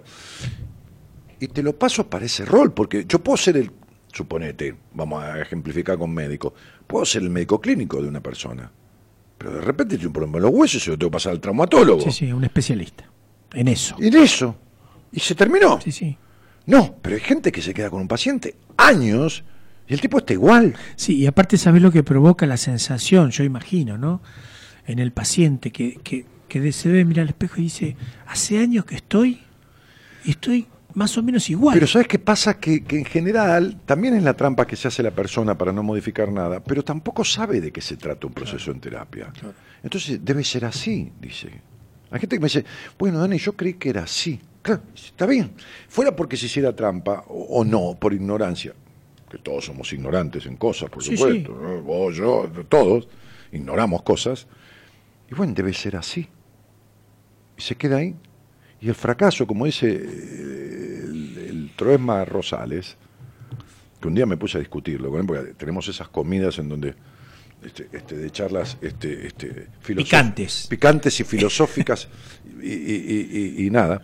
Este, este, este, y me decía, vos acordate siempre esto, el fracaso es del terapeuta. Dejate de joder, Alberto, le digo yo. Porque, a ver, vos no te crees que hay gente que se escapa de la terapia, que cuando el paciente se ofrece el fracaso es del terapeuta, acordate, bueno, Démosle la derecha. Sí, me decía esto cuando era profesor mío Sí, en sí. psicopatología, hace muchos años atrás, y con el ejercicio de la profesión, yo le fui dando la razón. Sí, creo que vos lo escribiste en un libro, no recuerdo cuál, que decís algo así como que lo primero que hay que hacer es tomar conciencia. Claro, En segundo lugar, ver qué herramientas tengo. claro, Y después Claro. actuar. claro. Si no, no hay manera. Si ¿eh? no hay ni manera. Con una sin la otra no hay manera. ¿eh? No, no, no. Con una sin la otra no hay manera.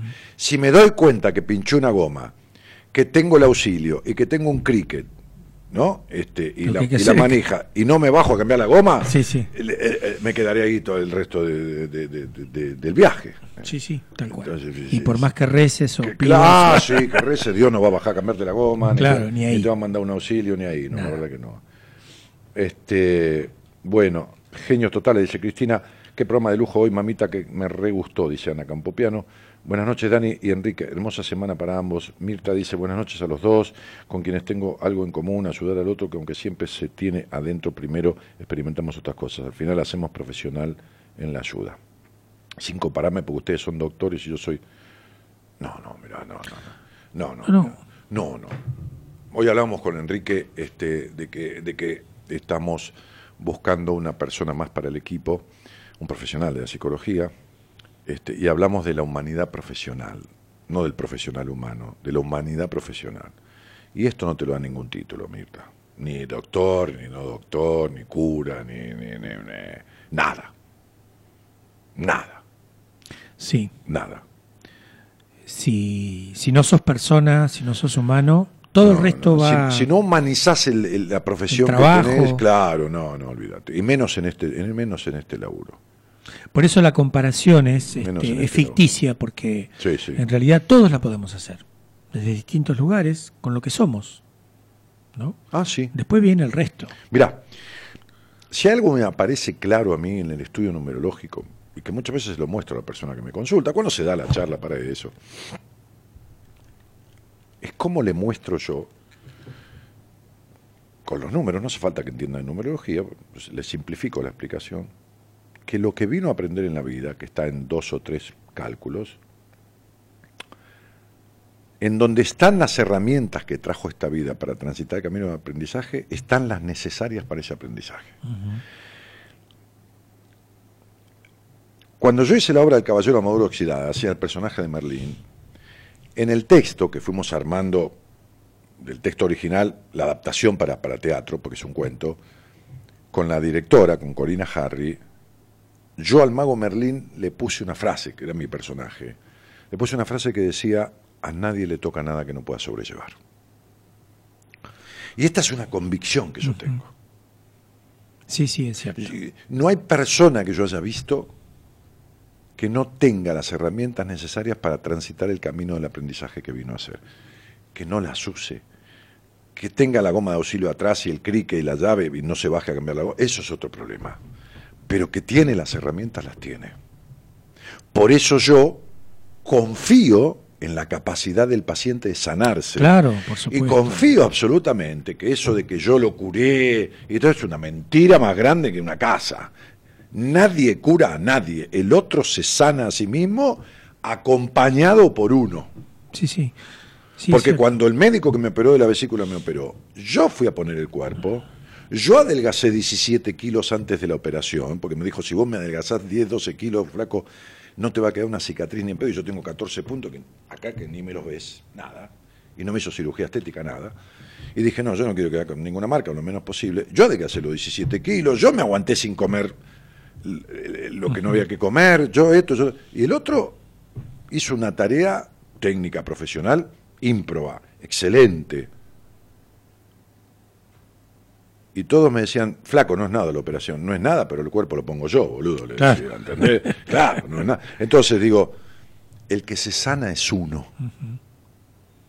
¿Y cuánto cuesta que la gente se dé cuenta de esto, Dani? Pero lógico, hermano. Entonces digo, uno eh, es un ayudador profesional, esta es la frase que más me gusta. que, que, que, cura ni que no cura, y no digo cura de sacerdote, pero digo, ¿Qué, qué, curar? Vos sos un ayudador profesional, lo ayudás el otro a que se cure, las herramientas las tiene el otro. Sí, es cierto. Las tiene, pero Enrique. Sí, sí. a ver, vos ves a la gente entrar, Cuando vayamos a Rosario, vamos a ver las caras de la gente cuando empecemos ese taller de seis horas. Y vas a ver la cara cuando se vayan. Ahora, imagínate que lo que son los tres días del seminario, que vos lo vivís. Sí, sí. Que nadie puede creer. Claro. Porque yo nunca pensé que esto era así. Me dicen todo, ¿no es así? Sí, ni, ni, los profesionales que vienen, ni la gente que viene al seminario. Sí, sí, porque han venido profesionales. han venido también psicólogos y psiquiatras a hacer el seminario. Pero digo, y nadie puede creer lo que pasa ahí adentro. Y por más que se lo imagine, siempre le supera, en este caso la realidad le supera toda ficción. Y vos ves que esa transformación no la hacemos nosotros, nosotros nos damos una pastilla sí, sí, sí. para que salga eh, eh, eh, nada. Nos da un brebaje, una poción mágica.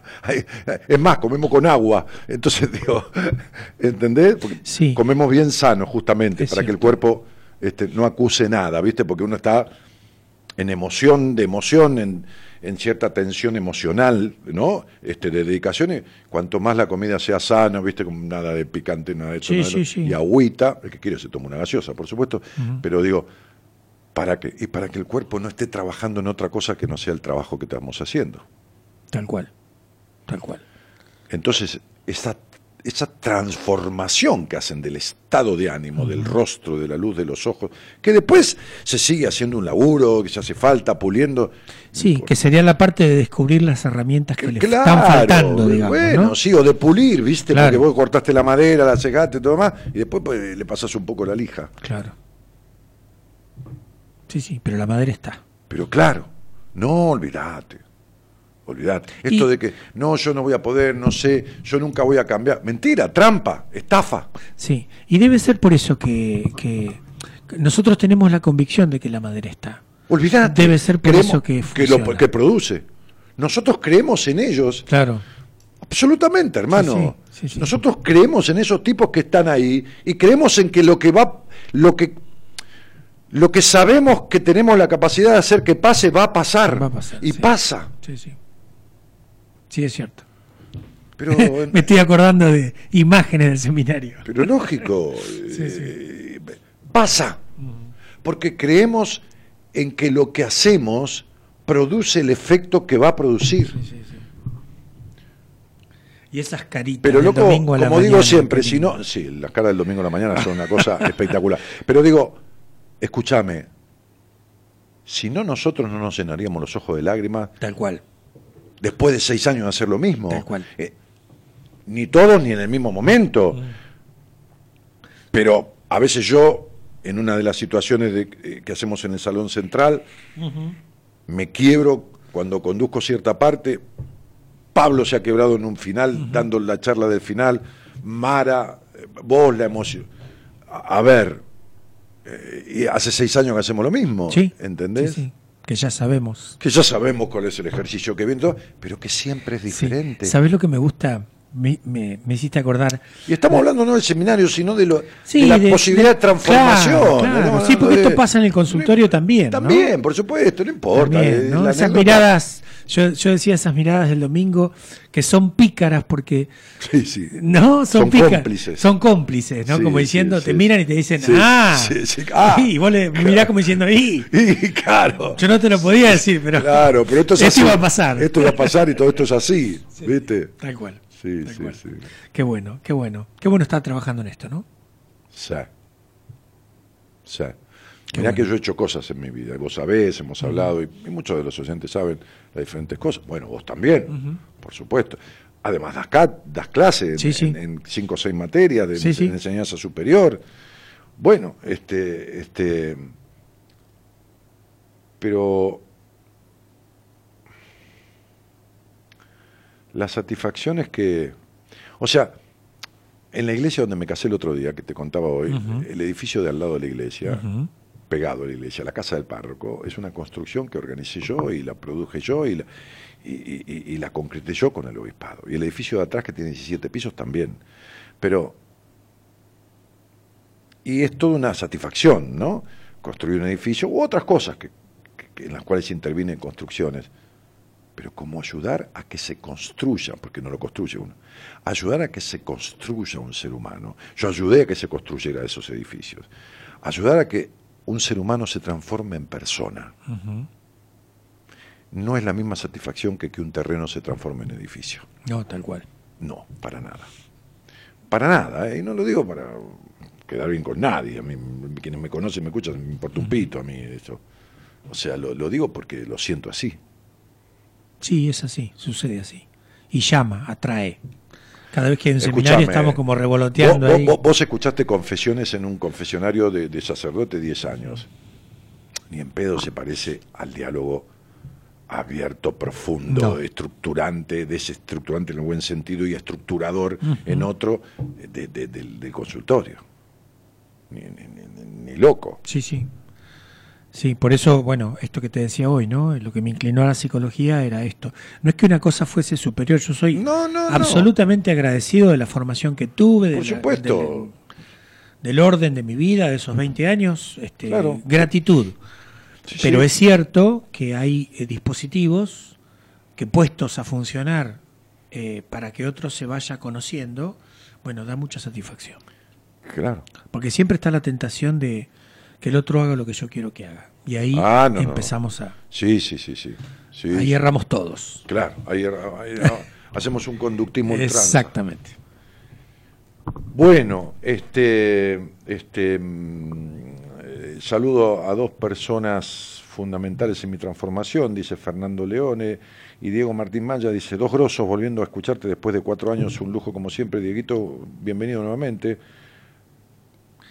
Eh, Un abrazo, Fernando. Estás haciendo un trabajo muy bueno. Fernanda Tevez que dice, es así, uno se maltrata a sí mismo. Sí, y a veces se cree que el otro le hace daño, pero te estás haciendo daño a través del otro, ¿eh? olvidaste, porque el que se queda es uno. ¿no? ¿Quién se queda que lo caguen a trompadas en el medio de la calle? Nadie, uno trata de escaparse, ¿no? Bien, entonces, pero hay gente que se queda a que le caguen a trompadas el alma. ¿eh? Este, el alma, el- el- el- los sentimientos, todo. Un abrazo grande a los dos, dice Natalia Hessler, grandes potencias. A Nati. Mm. Un abrazo, Nati. Omar Ramos, que manda también saludos. Y no hay nada más bello que lo que nunca he tenido, nada más amado que lo que perdí. Eh, Eso es este De la canción de Serrat. de la canción de Serrat. Sí. Este. Malditas kiosqueras, dice María Gabriel. Bueno, el humor es Qué fundamental jodida. en los es cambios. Esta, chica es jodida. Sí, sí. Maldita kiosquera. Sí. Cierito, tengo miedo a seguir, no puedo más, no encuentro el camino, tirame un centro, se me nubló todo. No, Fernanda, no. No se arregla la vida por un Facebook, pichona. No. Eh, Aparte podemos poner tirar centro, pero si no está quien cabecee, claro, ese es el. pareciera ese- que no estás para cabecear, Ese es el valor de lo que de lo que te da, ¿me entendés? Sí. Ladisla Gutiérrez, Ladislao es, y Camila Gorman. Bien. Rosalía Lupo dice, buenas noches, un gusto escucharlo, qué grande estas dos potencias juntas, dice Ana Campopiano, Laura Ledema dice, la historia del cura y una joven de la alta sociedad en los tiempos de Rosas. Sí, sí, sí, Sí, tal cual. sí. Sí, Rosas, que te voy a contar una cosa de Rosas. Rosas, por eso el que esté libre de pecado que tire la primera piedra, ¿no? Rosas, para casarse con Encarnación, la mujer, Encarnación Escurra. Encarnación Escurra, de los Escurras, de paquetones, eran muy chicos cuando se. Bueno, antes, viste, San Martín se casó con Remedio, tenía 14 años, Remedio, pero digo, eh, eran chicos los dos. Entonces andaban medio de novio y medio que se, que- que- que se proponían medio la idea de casarse. Los Escurra no querían saber nada que Encarnación se casara a esa edad, qué sé yo, este, y, la gente de, de- Rosas, los padres de Rosas, este, tampoco coincidían en la idea. Bueno, resulta que un día, este, este, eh, Encarnación deja como debajo del colchón o en algún lugar así era, no me recuerdo dónde, una carta que se escribía con Juan Manuel, con Rosas, en donde se decían que ella estaba embarazada.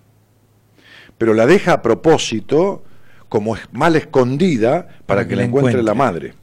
La madre encuentra eso, eso, se lo da al padre, el, el escándalo que se armó en la familia, y fueron corriendo a lo, de, a lo de la familia de Rosas, advertirle de esto a los padres y decirle, olvídate de otra cosa, había que casar a los Se chicos. tiene que casar. Urgente. Era todo mentira. Era todo mentira. Trampa de Rosas. Y, y de, de- de- de- de la señora. Se ríe Imperial. ¿eh? Se ríe Imperial. Eso fue así, Imperial. ¿Quién? Sí, sí, sí, sí, sí, sí. Creo que le criaron la hija a Belg- Este, este, que cuando murió Belgrano le, le dijo a la hija, usted es hija de, de- de Belgrano. Este, sí, ¿eh? Sí, sí. Porque Belgrano tuvo un par de hijos, dos hijos, pero nunca. Y tuvo un hijo, ¿sabes con quién? Con la, el chusmerío de la historia. Con la hermana de Encarnación. Con la cuñada de Rosas que estaba casada. Ups. Porque Belgrano era un, un- un tipo muy requerido en, la- en las mujeres de la sociedad. Porque Belgrano tenía era- le decía cotorrita. No se sabe si porque andaba con un traje verde, andaba con un tipo jaquet verde loro, o porque hablaba pi, pi, pi, pi, pi, con voz de pito. Sí, Belgrano sí, tenía voz de sí, pito. Pero era uno de los mejores bailarines de la sociedad bo- bonaerense, eh, capitalina, y era de los más requeridos en los bailes y en las fiestas y todo lo demás. Y tenía buen chamullo Belgrano, era un tipo muy inteligente. Este, y parece que picoteaba por acá y por allá. Al final, y al final tuvo dos hijos que se los terminó criando Rosas. Mira vos. Se los terminó criando Rosas. Así es la historia. Este, y después fue y lo, lo mató al otro porque se quería con la... ¿Viste cómo es? Eh, Natalia Rodríguez que saluda. Enrique, qué lindo es escucharte, dice Ana. Gracias, Ana. Inés Moscarda dice, Dani, te escucho siempre, te escucho siempre, sos un genio.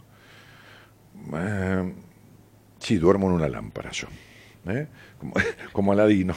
Soy un genio.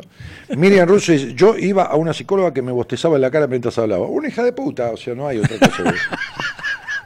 Tengo un término nuevo para ese tipo de personas que es una hija de puta. O sea, yo puedo tener sueño, le digo, che, tengo un sueño, pero un poquito. un vasito de agua. Me voy a hacer un café, me tomo un vaso de agua, para que voy al baño y me lavo la cara, ¿no? Claro. Tengo sueño, pues soy una persona. Claro. Soy un Capaz ser humano. que estás trabajando todo el día. Sí, o lo que fuera. Ponele, un ataque de sueño, te bajó la energía, qué sé yo, Sí, te comiste sí. un sándwich antes de atender. Pero sí. Empieza con la música de El asesino. Asesino despiadado. Claro, maldita psicóloga que le bostezas en la cara a tu paciente. Te voy a ir a buscar. No te escondas porque te vamos a encontrar. Sí. Bueno, entonces digo, sí, claro. ¿Cómo no vas a tener derecho a tener sueño, flaco? Sin duda. Seguro.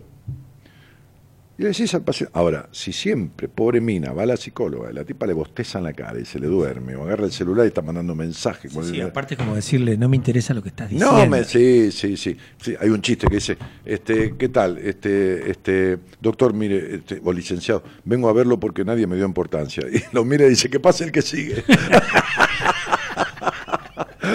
claro, claro, una cosa así, ¿entendés? Entonces, bueno, no, flaco. Bien. Eh, tuve muchas malas experiencias, dice Miriam Russo.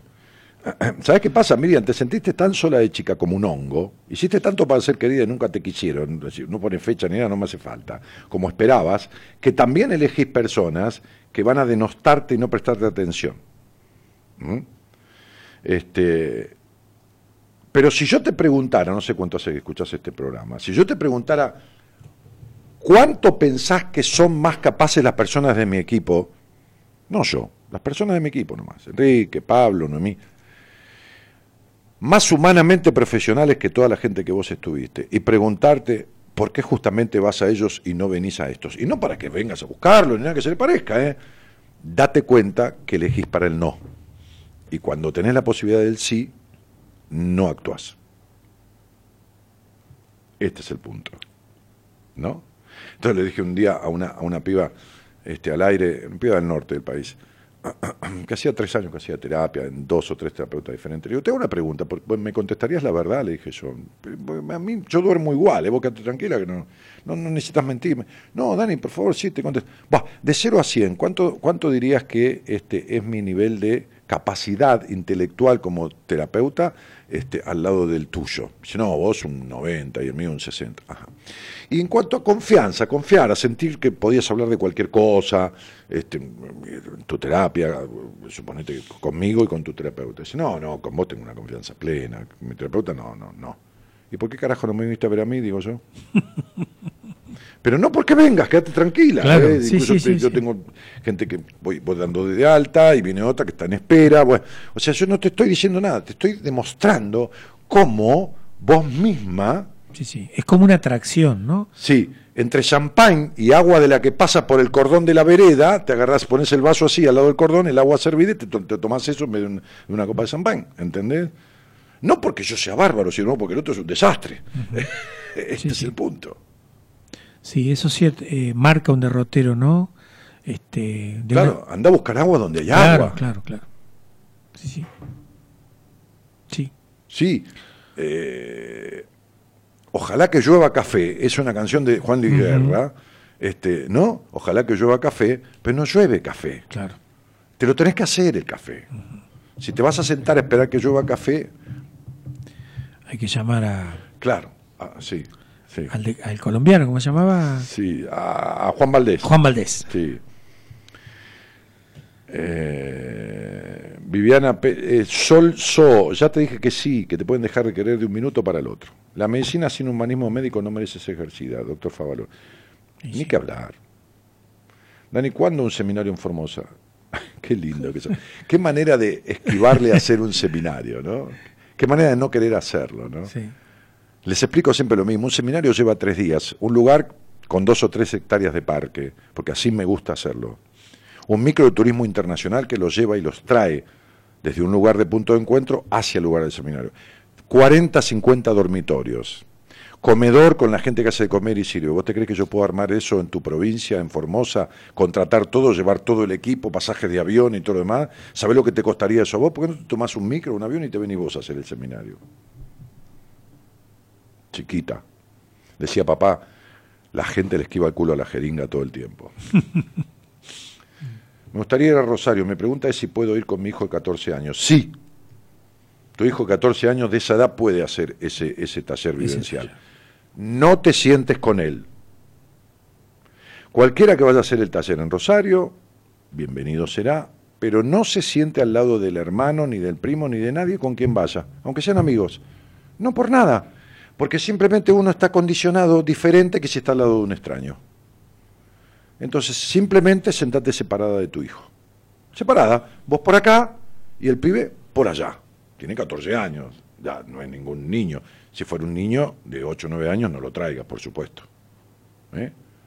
Mira, vienen de, de, una localidad cerca de Rosario, una señora que fue paciente mía, su hermana y la hija, que también fue paciente mía y me dijeron, Dani, ¿podemos, ¿crees que podemos hacer? Sí, porque el taller es hacia adentro, el taller es, sí, sí. es un insight, no hay ni obligación de decir nada, salvo que uno quiera, por supuesto, en algún ejercicio, en algún trabajo, en lo que fuera, pero separadas, las tres, pónganse separadas.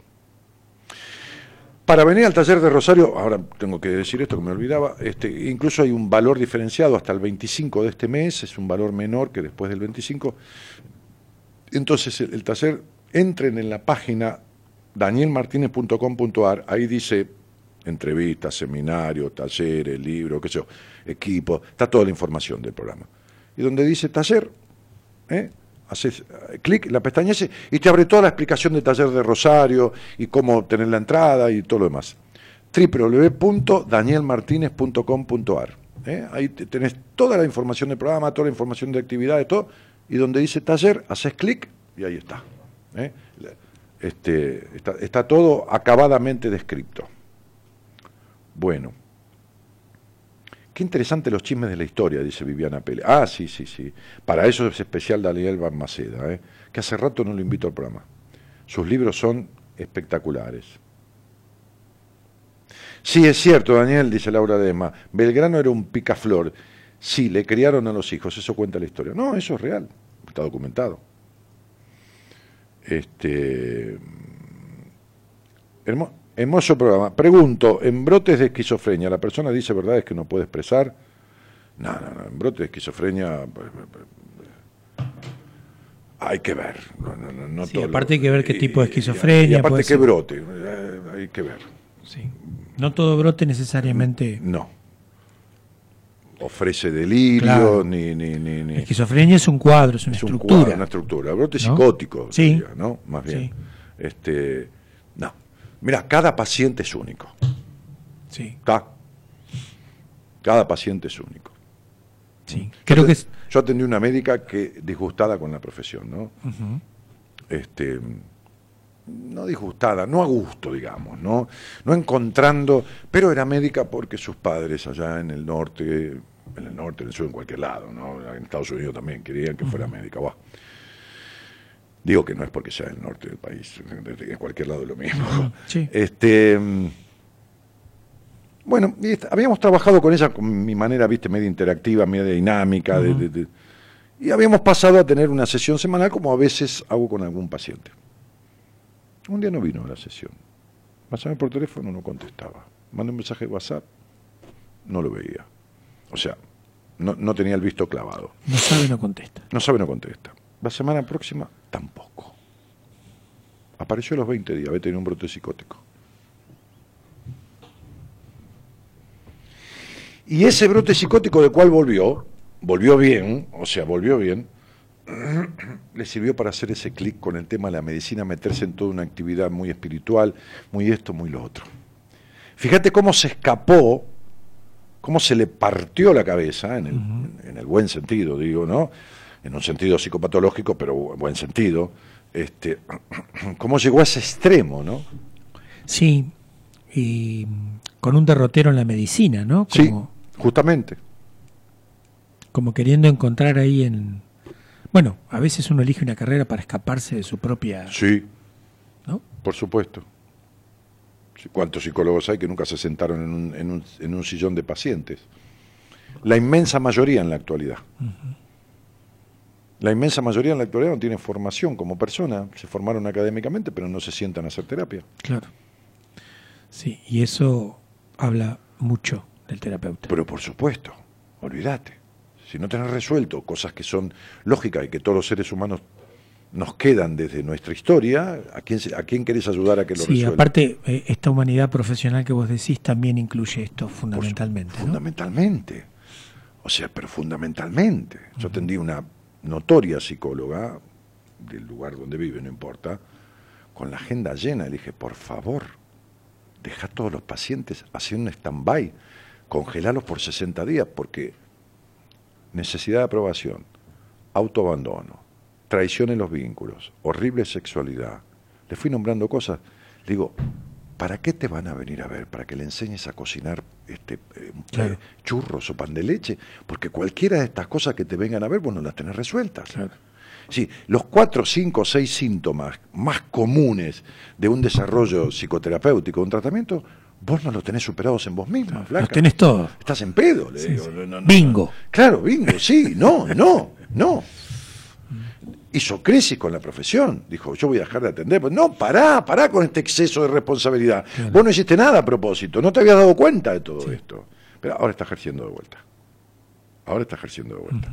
Pero ahora tiene herramientas. Ahora puede identificar en el otro cuestiones. Claro, por supuesto. Y si no, no, no, no podés ser puente. No te das cuenta de nada, no te das cuenta. ¿Por, por qué? Porque resistís, porque el otro te está mostrando aspectos y vos, la mejor manera es negar. Sí, y bueno, y mira, y si esta, esta solución, ¿por qué no se van con, con tu marido o tu novio dos o tres días afuera, así descan están y pueden conversar? Pero si nunca en la puta vida conversaron, hija de puta, ¿a dónde los mandás? ¿Entendés? Es decir, estas soluciones que, eh, ¿cómo se llama? El síndrome de Alicia, del país de la maravilla, ¿viste? Como que, Sí, sí, sí, soluciones ideales, Claro. idílicas. sí, sí. Que también son escape, ¿no? Sí, pero no, pero que te prenda, que te ofrecen los terapeutas. Por supuesto. De esta oferta abunda. Claro. Abunda la oferta de, bueno, sí. Y mira, esto ya te pasó, ¿viste? Así que vos tenés que aceptarlo, lo que pasó, aceptarlo. Y ya está. Pero esto le dijo un tipo a una chica que el padre había abusado de ella. No, pero es para pegarle en la- los dientes con el puño cerrado, ¿viste? Sí. Diente por decir una palabrita. Sí, diente por decir una pa- Sí, como esto te pasó, tenés que aceptarlo y ya está. Y las consecuencias.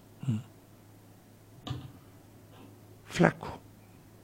Sí, sí. No, pero, o sea, esto es ir a un mecánico porque vos no sabes nada y resulta que está la batería jodida. Y, y el mecánico no se da cuenta. Dice, hay que rectificar el motor. O sea, cualquier cosa, ¿entendés? O sea, no sabe lo elemental. Claro, el tipo se escapa porque dice, ¿cómo carajo soluciono este tema de un abuso? Entonces, bueno, vos tenés que, eh, hay que aceptarlo y seguir adelante. Ya está, ya pasó. Ah, bueno, ah, ah, sí. Mira, tenés un tumor, ¿eh? Vos tenés que aceptarlo y seguir adelante. es maravilloso, ¿entendés? Sí, sí. A mí me da una cosa, sí. sí. Y pasa muy seguido, lamentablemente. Este, Pero bueno. eh, Enrique, vas a ser de la partida, vamos a Rosario, ¿no? Seguramente. Sí, sí, Nos dale, vamos a dale. reunir el domingo, voy a hablar ahora con, con Noy, con Pablo y con Mara, qué sé yo. Hacemos un- nos tomamos un té a la tarde y, y- y vamos a Armamos seguir, algo. claro, Sí, sí. seguir diagramando el, el- el taller, este, puliendo alguna que otra cosita y, y vamos a estar allá. Seis horas intensas. Sí, una cita con tu vida. Sí. sí, sí. Y esa cita no se puede. Porque la cita, viste, que tiene algo de, de riesgo. O sea, hay que arriesgar. Ah, sí, Si sí, no, sí. claro. No es cita. Claro, uno se cita con alguien, eh, hay una cita de negocios, una cita amorosa, una cita, uno va, Adrenalina. claro, lo nuevo, sin saber, un poquito, claro, si no, no sirve. Hola Daniel, extraño tus cuentos, me recordaban a los que escuchaba de niño leídos de algún libro por mi padre antes de dormirme, no te rías, tengo 70 años, ¿y por qué me voy a reír? A esta edad me gustan más tus cuentos con anécdotas para los que vienen que los cuentos y videos de la angustiosa realidad de estos tiempos. Dice abrazo. ¿Por qué me voy a reír? A mí también me gustan los cuentos. Y, los, y suelo contar algún cuento de vez en cuando en una apertura. Lorena Gallardo dice, Dani, una pregunta que me surgió. Una persona borracha, dice la verdad, porque una vez pareja en estado, en ese estado me hizo... No, Lorena, eh, qué sé yo, ¿por qué no te fijas en cuando tuvo fresco? ¿Qué es lo que dijo? ¿Qué es lo que dijo? ¿Qué si te convino? Si en realidad eh, había una amalgama, si había un vínculo verdadero, si podían hablar de casi cualquier cosa sin, sin reticencia, sin limitación, si podían ser cómplices, pues, en vez de que si estuvo en pedo un día y te dijo, qué sé yo, cualquier cosa, este, ni siquiera pudiste terminar el mensaje, Lorena. Ay, Dios santo. en fin. Buah. Este. Decime un momento, o dos o tres momentos así simbólicos de tu vida que rescates, que rescates. Tuyos. Sí, bueno, cuando presencié el parto de mi hijo. Ahí está. Um, ¿El primero? El primero, sí. Kevin. Eh, no, Kevin es hijo del primer matrimonio de mi mujer. Ah, Kevin es hijo Santiago. Eh, Santiago. Sí. El que ahora tiene 17. Ajá. Eh, otro momento importante, eh, que es una suma de momentos, cuando en pareja le vamos poniendo el pecho a todas las cuestiones que tienen que ver con el cuidado de la gente adulta, más grande que nosotros. Sí, porque tu mujer... eh, Tiene papás grandes, eh, tíos Sí. grandes, sí. y estamos siempre ahí, ¿no? Hoy dijiste algo que me gustó mucho en la cena, cuando, comimos en casa, ¿no? Sí. Este, y no estábamos bajo los, efectos del Del alcohol. alcohol. Apenas tomamos una copa de un, de un noble Merlot, Sí. te digo Malbec. ¿eh? Este, dijiste que bueno es estar... No me acuerdo qué dije. Eh, Enrique, vos estás... A vos sí te hace mal. Qué bueno es querer a alguien que también... Ah, sí. A ver cómo fue la frase. Qué, qué bueno que es estar enamorado de alguien que está enamorado de vos. Ahí está. Espectacular. Qué bueno que es amar a alguien que, que, que te ama a vos Que también, ama Que también. te ama a vos. Sí, Espectacular esa frase. sí. Bueno. Fruto del trabajo, de No, no, sí, de- discusiones, che, de discusión, ida, vuelta, de- este, Sí, de tener ganas de irse a la mierda, Sí, volver, claro, ¿no? por, claro, por supuesto. Sí, de los portazos. Claro. Los portazos. Sí, sí, pero está bueno, sí. También es, esa es una, una buena experiencia, me parece. Y un momento simbólico sería también, mm, bueno, la conciencia plena, esto, esto me remite al, a la experiencia de buenas compañías y lo que por lo menos ha sido importante para mí por todo lo que he crecido desde que estoy en esta, Sí, en todos, esta crece- ruta. todos crecemos, sí. Este, bueno, a mí me fue muy importante porque digo, a los 62 años pensar en este giro, Sí, este, me parece importante a mí, Mm. para mí, sí, sí. ¿no? No, sin duda. Lo, lo sigue siendo para mí y, y- y- como, como dije en mi primer libro, que creo que fue esas cosas que uno dice y que después las lee y dice, yo lo dije. Me pasa mucho eso con los libros, es palabras, no, no es falsa modestia ni tres carajos, ¿no? Este, ningún hallazgo, pero dije, no existe un logro en soledad, es cierto. Ah, claro. No, no existe un logro en soledad. Este, co- como le digo a veces a mis pacientes, ¿no? Este Fleming eh, no descubrió la penicilina, ¿no? Es decir, cuando, cuando, cuando, cuando se produce este incidente, ¿no? Y el tipo observa desde la observación, aunque estuviera solo en el laboratorio, alguien muchísimos años antes elaboró un pedazo de vidrio, alguien muchísimos años después armó con el vidrio una lupa y muchísimos años después alguien le puso más aumento y un microscopio. Gracias a eso Fleming pudo Sí, sí, observar. totalmente. es decir, no importa si estaba solo en ese momento, Claro. importa que hay un montón de cosas que Sí. vienen de otros. Bueno, esta frase que yo dije también creo que es extensiva a la amistad, por supuesto. ¿no? O sea, qué bueno es tener un amigo que considera que yo soy un amigo de él, Olvídate. ¿no? Yo lo vivo mucho con mis amigos. Bueno, eso. sí, es lo que se observó en, en En- el casamiento. En, el casamiento, sí, Sí. sí, mis amigos, ¿viste? Sí, que era un poco lo que dijo mi mujer, ¿no? A pesar de que yo te lo comentaba a vos y a Gaby, este, a pesar de no conocer a nadie, lo bien que se sintió. no vio nunca a nadie. Yo sí, alguna gente conocía. pero ella no vio a nadie. Sí, no tu mujer era la primera vez que me veía, a mí inclusive. Claro, exactamente. Sí. Tal cual. Sí. Sí. Bueno, pero esos vínculos también se construyen, no son casuales. Se construyen en base a, diferencias, a aceptaciones, a, discusiones. A tiempos distintos, maneras distintas de, vivir las mismas cosas. Algunos de los pibes, yo digo pibes que estaban ahí, tenía, que son amigos de, los jueves, tenían treinta y pico de años, otros tienen 44, 45, somos de diferentes edades. Hay otro que estaba ahí, Pupi, que es mayor que todos nosotros. Este, diferentes actividades, diferentes conformaciones familiares, pero hay, hay, toda una cosa que no sé qué es lo que gira en común, que nos une ahí los jueves, al que vaya, ¿no? a veces somos siete, a veces somos catorce, a veces somos... pero incluso uno vino desde Neuquén, porque la empresa donde trabajaba en Buenos Aires le dio una oportunidad en el sur de ir a armar una subsede y no me dijo nada que iba a venir. Y se vino y apareció de sorpresa en el, en el, en el casamiento. Hay algo de atracción, no sé si vos lo, lo... Digo, yo creo que uno atrae un poco lo que le pasa, para bien y para mal. A ver, yo te, yo te, voy a decir algo como le explico a veces a, la gente que me consulta, ¿no? En esas entrevistas de numerología de la primera vez que son tan reveladoras, para mí nunca, dejo de asombrarme, ¿no? Y tampoco la gente que, que, viene, ¿no? Este, a veces le digo a alguien así, ¿no? Yo, yo tengo un ventanal grande, ¿viste? Donde está el, donde atiendo hoy, y señalo arriba, ¿no? Y digo, mira, vos, vos viniste a esta vida para vivir en Jujuy, ¿no? Y estás acá abajo, en Ushuaia. Por eso tus encuentros son desencuentros. Cuando transites el camino que viniste a aprender a transitar, tus encuentros van a ser totalmente diferentes, ¿no? Entonces me decía, esta, esta, esta chica, esta mujer que fue paciente, fue paciente, que hicimos un tratamiento continuo y me consultó porque que se preocupaba, que yo te contaba que se preocupa por lo que no pasó. Por lo que no pasó. Pero es la primera crisis que tiene esta pareja. Es claro, estuvo muy bien nueve meses. Un día me dijo, no, no puedo creerlo, conocí a un tipo que lee, que, que le gusta leer, que tiene la misma profesión que yo, que es divertido, que esto, que lo otro, que lo haga y lo allá. Dije, pero ¿sabes qué pasa, flaca? Vos cambiaste de ruta.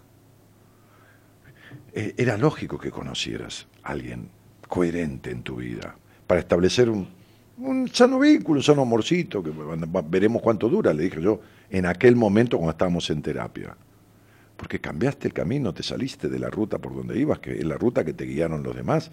Es decir, como le dice el, sabio, eh, la, tortuga sabia al instructor en la película Kung Panda 1, que es maravillosa, cada hombre encuentra su destino en el camino que eligió para evitarlo. es maravillosa esa frase. Sí, sí, sí. Entonces, vos te das cuenta que está yendo al revés. Vos te das cuenta que se dice, cielito, tirame un, centro porque estoy colgada y está ahí desde un Facebook queriendo arreglar la vida. O eh, tal cosa, y te hacen una pregunta existencial que no tiene nada que ver con, ¿entendés? O, coyuntural, cuando en realidad tendría que... Claro, si quema hay que poner algo más que... Claro, está yendo por el camino al revés. Y entonces no se encuentra con su, con su destino. Este, este, hay un axioma metafísico que dice que cada hombre tiene un solo lugar en el mundo. No un lugar geográfico, un lugar psicoemocional, un lugar del ser sí mismo, eh, que está más allá de lo metafísico. Como una posición, decís vos, como, una forma de como estar. La, como la huella digital. Bien. Esta unicidad, este ser absolutamente único, como una postura, como una... Yo vine a hacer esto ¿no? No a hacer, no a hacer, a ser carpintero o terapeuta o qué sé yo, no importa, pintor, no importa. Eso es lo que uno hace. Hace una construcción. Esa construcción lleva una tarea, porque hay que desconstruir, desconstruir lo que está mal construido. Eh, tomar lo que está bien, porque si no uno no... Sí, poderlo distinguir. No tuviera, claro, si uno no tuviera cosas buenas de su infancia, se hubiera muerto. Algo bueno tuvo que haber tenido. Y agregar lo que faltó. O sea, es triple la tarea. Rescatar lo que sirve, quitar lo que no sirve y agregar lo que faltó. Muy bien. Esa es esa unicidad. Entonces, el axioma, cada hombre tiene un solo lugar en el mundo. Siempre explico Cuando ocupas ese lugar, el destino paga sus deudas. Cuando no, te quita porque estás usurpando con un rol que no es el que viniste a ocupar, cosas que le tienen que tocar a otro. Claro. ¿Se entiende? Sí, sí, clarito. Es como si llovieran cosas acá, en la esquina, ¿entendés? Que son para otro y vos estás parado y te caen a vos. Te las termina quitando la vida. Te las termina quitando. Sí, por una razón muy simple, no eran para vos. No eran para vos. Porque las adquiriste siendo el que no tenías que ser. Claro. De una manera que no debías ser. Por eso debe ser que solamente se encuentra el que se pierde, ¿no? Exactamente. Por eso es un aforismo de Naroski que dijo, solo cuando me perdí pude encontrarme. Cuando yo hice una crisis terrible en mi vida, pero terrible, ¿eh? para mí, si algo hacía yo en mi vida era hacer lo que quería, ir donde quería, dormir donde tenía ganas, jugar a lo que me daba la gana, y no pude ni salir a la esquina cuando no pude ni moverme con los ataques de pánico, la fobia así, cuando no pude nada prácticamente, ¿entendés? Cuando era un, inválido emocional, psico, psicoemocional, entonces ahí me senté en un lugar con un profesional de la psicología que yo decía que el que iba a pagarle a alguien para que le arreglara un problema era un pobre pelotudo. Esta era mi frase. Sí, sí, te lo escuché. De cabecera. Sí, sí. No, lo sigo admitiendo, para que vieran lo peludo que yo estaba, ¿no? a ver si te cree que este que soy yo viene de la alfombra mágica. No, este, este, un ridículo total, un, un tarado. Entonces digo, ahí fui a parar, de rodillas, suplicando. Qué interesante. Sí, suplicando. Sí, sí. Como dice la Versuit en, la canción La Soledad, esperando que lleguen enfermeras para lamer las heridas, ¿no? Enfermeras que caigan del cielo para lamer tus heridas, ¿no? Mm. Sí. Sí. Y bueno, en, en, ese camino me parece que la invitación es a que uno se anime a perderse, ¿no? Claro. Para poderse encontrar. Sí, a soltar lo conocido. ¿Vos decir que el taller va a ir más o menos por ese lado? El taller tiene que ver con, los vínculos, con los enojos, con los perdones, con el niño interior. El taller tiene que ver con, la reformulación, con darse cuenta, con mucho darse cuenta. ¿no? nada en la vida se puede alterar, cambiar, transformar, modificar, lo que fuera si uno no se da cuenta. ¿No? Sí, sí, sí. Viste cuando vos, este, este, este, este, qué sé yo, este, no sé, este te viene una boleta de luz 10 veces más que lo normal y no es el aumento de la luz, encima 10 veces más. La única manera es llamar a un electricista que te diga, mira, hay una pérdida en la instalación, acá hay un cortocircuito y usted se va a la noche a dormir y esto sigue andando el medidor, ¿me entiende? Pero si no te das cuenta no lo puedes arreglar. ¿Viste? Y, entonces esto de, esquivarle el culo a la jeringa, como decía papá, o hacerse boludo como perro que volteó el tacho, este, o como perro que está en el living, ¿viste? Este, que llega la hora de irse a la cucha o de irse al patio y el tipo pone cara de boludo, mira para otro lado, este, no sirve para nada. Tiempo perdido, mal gastado. Sí, y de lo que se va a tratar el taller es de aprovechar el tiempo. Sí, mucho, sí, sí, sí. Vamos a mover, vamos a mover un poco el avispero, este, hable o no hable quien venga, que no es necesario, este, pero que viva hacia adentro cuestiones que, que le remuevan, ¿no? Que se emocione, que se cague de risa Aparte está bueno. Una cita con tu vida. Sí, con tu vida. no, no, es una cita con la vida. No, no, no, no, no. Es una cita con tu vida. El taller es una cita con tu vida, no es con la vida, no, no. Es con tu vida. Con quién sos, con quién de dónde venís, con, con tu miseria, con tus rencores, con tu resentimiento, con tu forma de reírte, con tu forma de llorar, con, con esto, ¿no? Ahí, solito en tu silla, sin que tengas que levantar la mano ni hacer nada que nadie te obliga a nada vení para acá, pasa vos. No, no, no, no, no, no. No, no, no. No, no es mi estilo eso. No es mi estilo. Así que bueno, esa, esa es la, la, cuestión, esa es la propuesta que, que a partir de, de, hace un par de días este, hemos puesto en marcha, que para mí es todo un, no un desafío, porque he dado talleres en diferentes lugares, ciudades del país, este, norte y sur, centro, este, pero sí esta cosa de, de, que te pone así un poquitito adrenalínico, volver al ruedo de encontrarme con el público eh, yendo yo claro. a algo masivo. ¿Cómo pues. te, ¿Cómo te, surgió esto? ¿Cómo, ¿Cómo te empezó a picar esta cosa de...? Mm. Viste que a veces extrañas alguna cosa... Que así Vos sos de buen comer. Sí. Sí. Y por ahí uno no sabe por qué. Un día dejó de comer, qué sé yo, no importa qué zapallito, no sabes ni sabes por qué, no, no, no, te olvidaste, viste, a mí me pasa eso de, pero la puta madre, ¿cuánto me hace que no hago un budín de pan? De- viste que te dije, hace rato que no amaso pan con, no- sí, sí, con, sí. con- con- con aromáticas y, y aceitunas negras, ¿no? El pan así con. O, o un budín de pan, que me encanta hacerlo muy, muy flojito, tampoco chirlo, pero.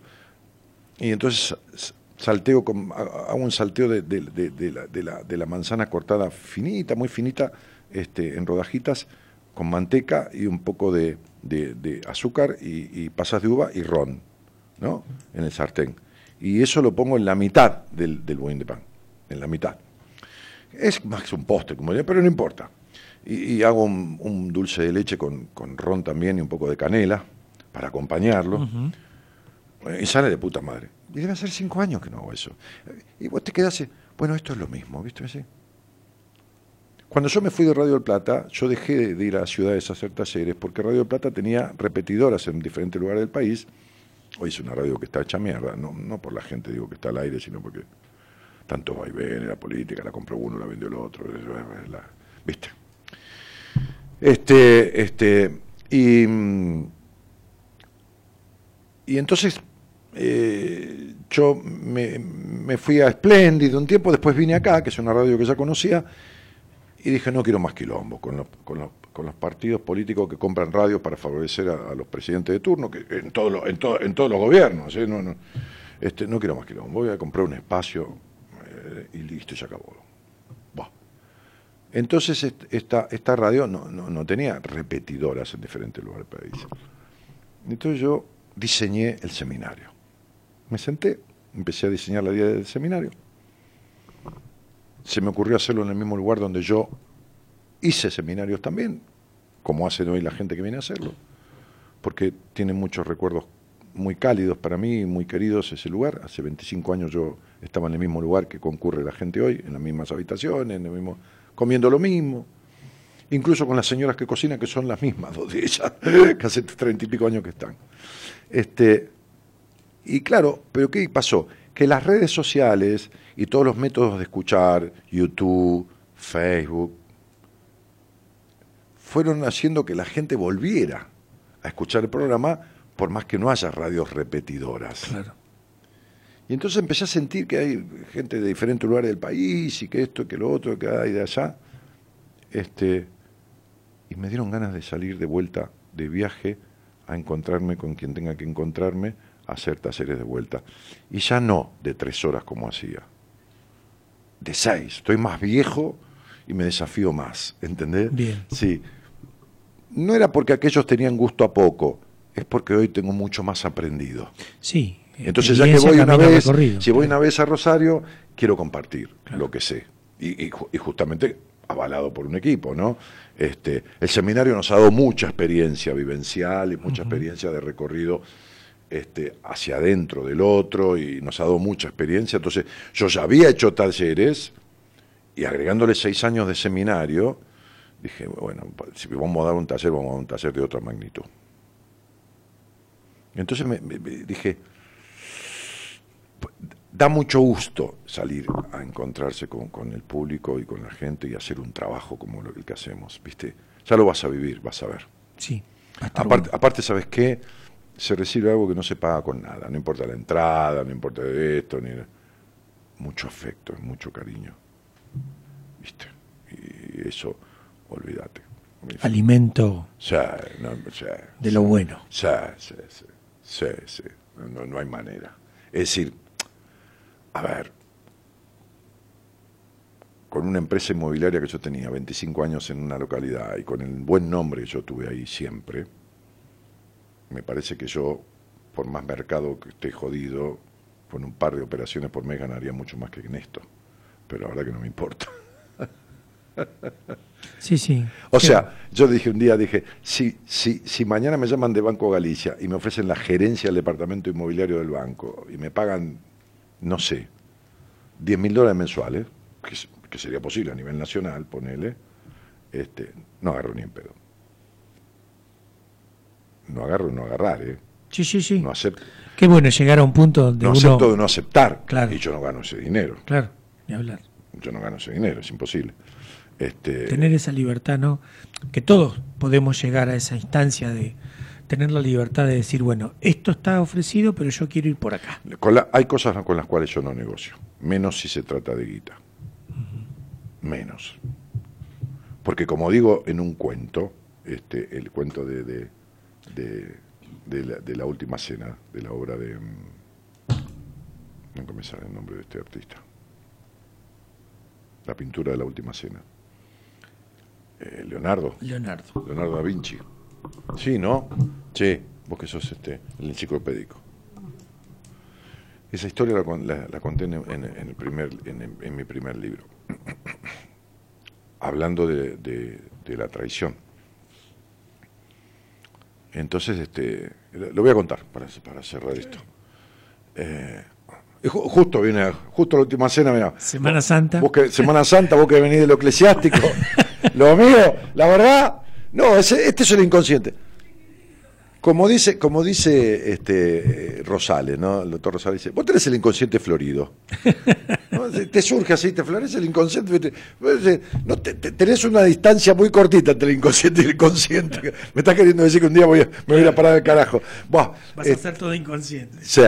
Entonces, este, entonces cuenta que en ese momento, favorecido por los reyes, este, y por supuesto por la iglesia, este, empezó la obra. Viste que antes tardaban 10, 15 años en hacer una obra, en, pintar determinadas cosas, porque tenían varias cosas a la vez. Los ¿viste? tiempos eran otros. Estos eran otros tiempos, estos tipos le encargaban, viste, de diferentes pinturas, eran no. Entonces empieza, empieza esta obra, eh, la última cena, y arranca, el tipo busca una personalidad y un rostro que simbolizara en su mirada liderazgo, sana astucia, amorosidad, o sea, Jesús. Busca, busca, busca y encuentra el personaje. Encuentra, lo trae a su atelier y lo pinta.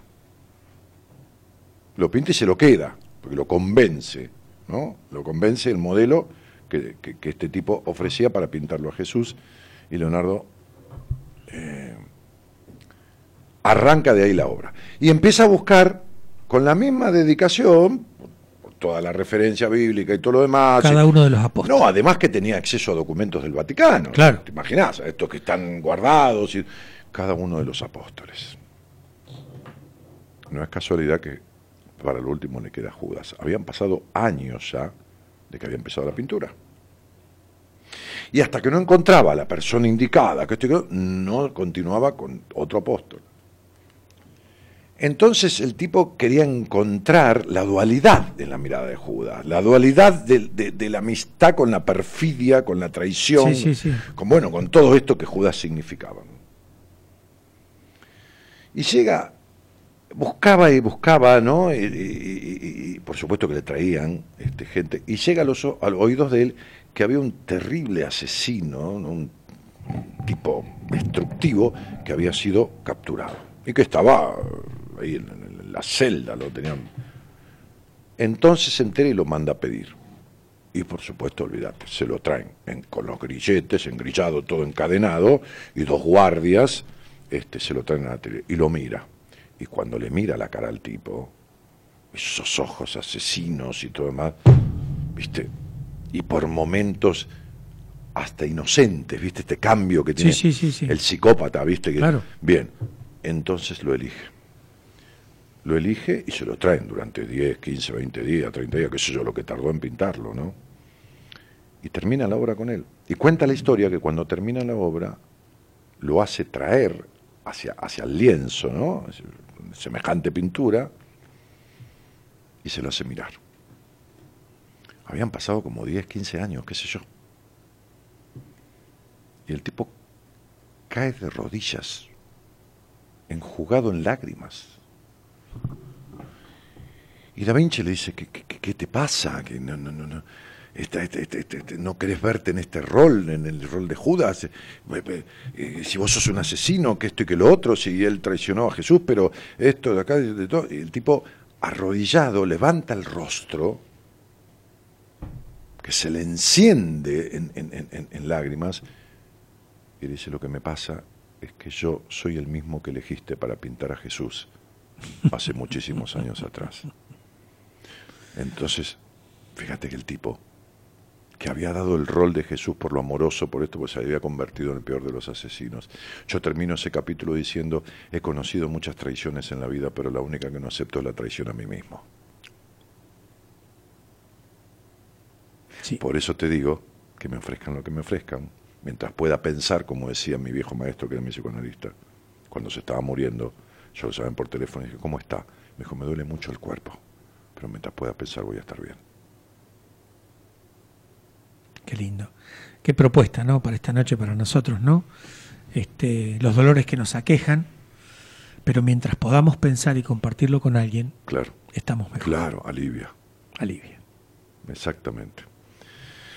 El licenciado en psicología, Enrique Bodín, un compañero de equipo, un, sostenedor, ¿no? Este, este, eh, eh, con, mucha amorosa capacidad, ¿no? tanto en el laburo en equipo como en el laburo en su consultorio. Ha sido un, gustazo, Enrique.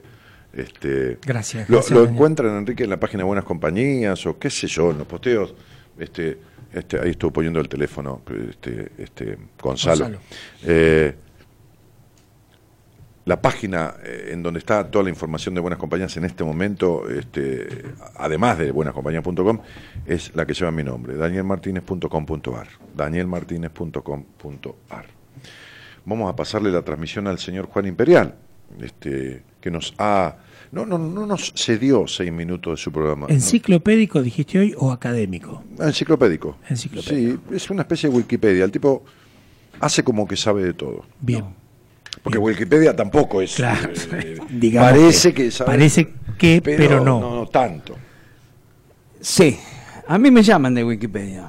Ah, ¿lo llaman? Sí, pero es equivocado siempre. Ah, es, alguien que, que se quería ¿Por llamar qué está ahí Imperial que se está oculta? Porque estoy, no quiero que me vean, ¿no? Estoy viendo que no hay, no está el cablecito para la computadora y me parece que no podemos hacer el programa, así se lo digo.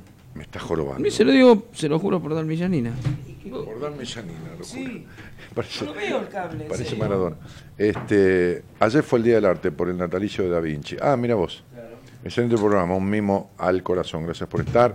Bendito programa el de hoy. Maravilloso programa. Bueno, muchísimas gracias a ustedes por haber acompañado. Gente. Por estar ahí, ¿no? Claro, gracias por estar, como digo siempre, ¿no? Este, Graciela, hay un seminario en Rosario. No, Laurita, no es seminario, es un taller, Cielito. Es un taller vivencial de seis horas. El ¿Eh? seminario es lo que dura tres días, dos noches. Este, Dani, salimos el sábado de la noche en Rosario. Yo los llevo de recorrida a los. No, no. No, a los mejores lugares. No, no, mamita, no, no. Yo eh, voy, a, voy a llegar a Rosario tipo 2, 3 de la tarde. Voy a dar tres entrevistas nada más, porque no me gusta ir a un lugar y la gente que tiene una entrevista privada conmigo decir que no. Voy a ir el sábado para, para, para probar sonido en el salón, para, para habituarme al lugar, para todo lo demás. Este, y después, nada, me quedo, eh, voy a atender a las 6, a las 7 y a las 8, este, dar una entrevista, se la pueden solicitar Marita a través de mi página, creo que ya hay una que está tomada, porque ni lo dije, pero ya hay gente que habló con Marita, eh, y, después ya me quedo a cenar y me quedo en el hotel ahí tranquilito, hasta el otro día que me despierto, que seguramente viene toda la gente del equipo que resta, que falta, nos juntamos, desayunamos, empezamos a, a estar juntos, ¿eh? En toda este, eh, esta actitud de convivencia previa que, hacemos cuando tenemos un seminario, llegamos antes que toda la gente del seminario, hacemos una meditación también antes de empezar el seminario. Este, bueno, todo un trabajo en serio. Así que no, no, de joda no, de joda ando siempre, de joda. ¿no? que medio Rosario anda de joda, no Sí, gracias, Dani, por invitarme. No, por favor, compañero, muchísimos compañeros de equipo, muchas gracias a usted, querido. Este, un, placer tener en el programa. Eh, y, nos estamos yendo. Eh, Imperial, ¿qué pasa? No, no, no podemos hacer este... Estefanía Alfonso dice, Dani, ¿cómo consigo tu libro Mujer Plena? Soy de Rosario. Mirá, en Rosario vas a tener, en el, en el taller, se me- se me contó, vas a tener libro porque la editorial va a mandar para el taller. Siempre que hay un taller o hay un seminario, la editorial manda libros. Si no, entras en la página danielmartinez.com.ar y ahí están todos los libros míos, que la editorial los manda a domicilio por correo argentino, lo compras directamente con un link desde ahí y punto. No está en la librería Mujer Plena. Ahí en la página danielmartinez.com.ar este, están eh, la foto de cada libro y todo lo demás. Eh, y la editorial te lo manda. No, Estefanía, en Mercado Libre, no, no, busca en la página, cielito, busca en la página. Eh, ¿Ya lo encontró? No, no está. Así ¿Pero qué que no nos dejaron un cable. Que es el que nos permite transmitir desde acá adentro. Así que nos vamos a ir. Yo ya tengo mi entrada, dice Noé Patito. Ah, qué bueno. Le Sí. falta conseguir la salida, porque si no se va a quedar allá en Rosario. No, no, nosotros le damos la salida. Ah. ¿también? Sí, sí, Ah. sí, sí, le damos un, un ticket para que salga. ¿Por qué emisora puedo escuchar lo de La Rioja? Por ninguna. Eh, Porque no, no, no hay radios. repetidor en La Rioja. FM ninguna. Eh, hola Dani y Enrique, gran alegría poder escucharlos, verlos juntos. Daniel, el sacudidor feroz para mi mente. ¿Soy un sacudidor feroz? ¿Pero qué lo, va, lo, lo ve a No usted? sé. ¿Lo espía cuando va al Esto es sacudidor. A mí como que lo espía cuando va al baño usted. No, cállese la boca. Da mucha paz escucharlos. Gracias por haber ayudado a conocerme y amarme más. Ojalá todos fueran como ustedes. Prevalece el ser humano empático antes que el profesional. Gratitud para ambos, dice Analia Guadalupe. ¿Que usted vive empatando? En Sale empatía- siempre uno a uno, en cero a empa- cero. Sí, sí, sí. ¿Por eso le dicen empático? Graciela Braga dice, quiero ir a un taller, ¿cómo hago? ¿A un taller o a un seminario? El seminario dura tres días, Grace. El taller es en Rosario, que es el primero que voy a hacer después de seis años. El seminario dura tres días, es a fin de junio. Entra en mi página, www.danielmartinez.com.ar, y ahí tenés información de diferentes cosas, ¿eh? de las actividades que hacemos tres, cuatro veces al año, no te vas a creer que todos los días tampoco. Eh, entonces, Imperial, Entonces nos vamos, porque si no me deja- si me sacaron el cable nos tenemos que ir. Porque no podemos hacer el programa.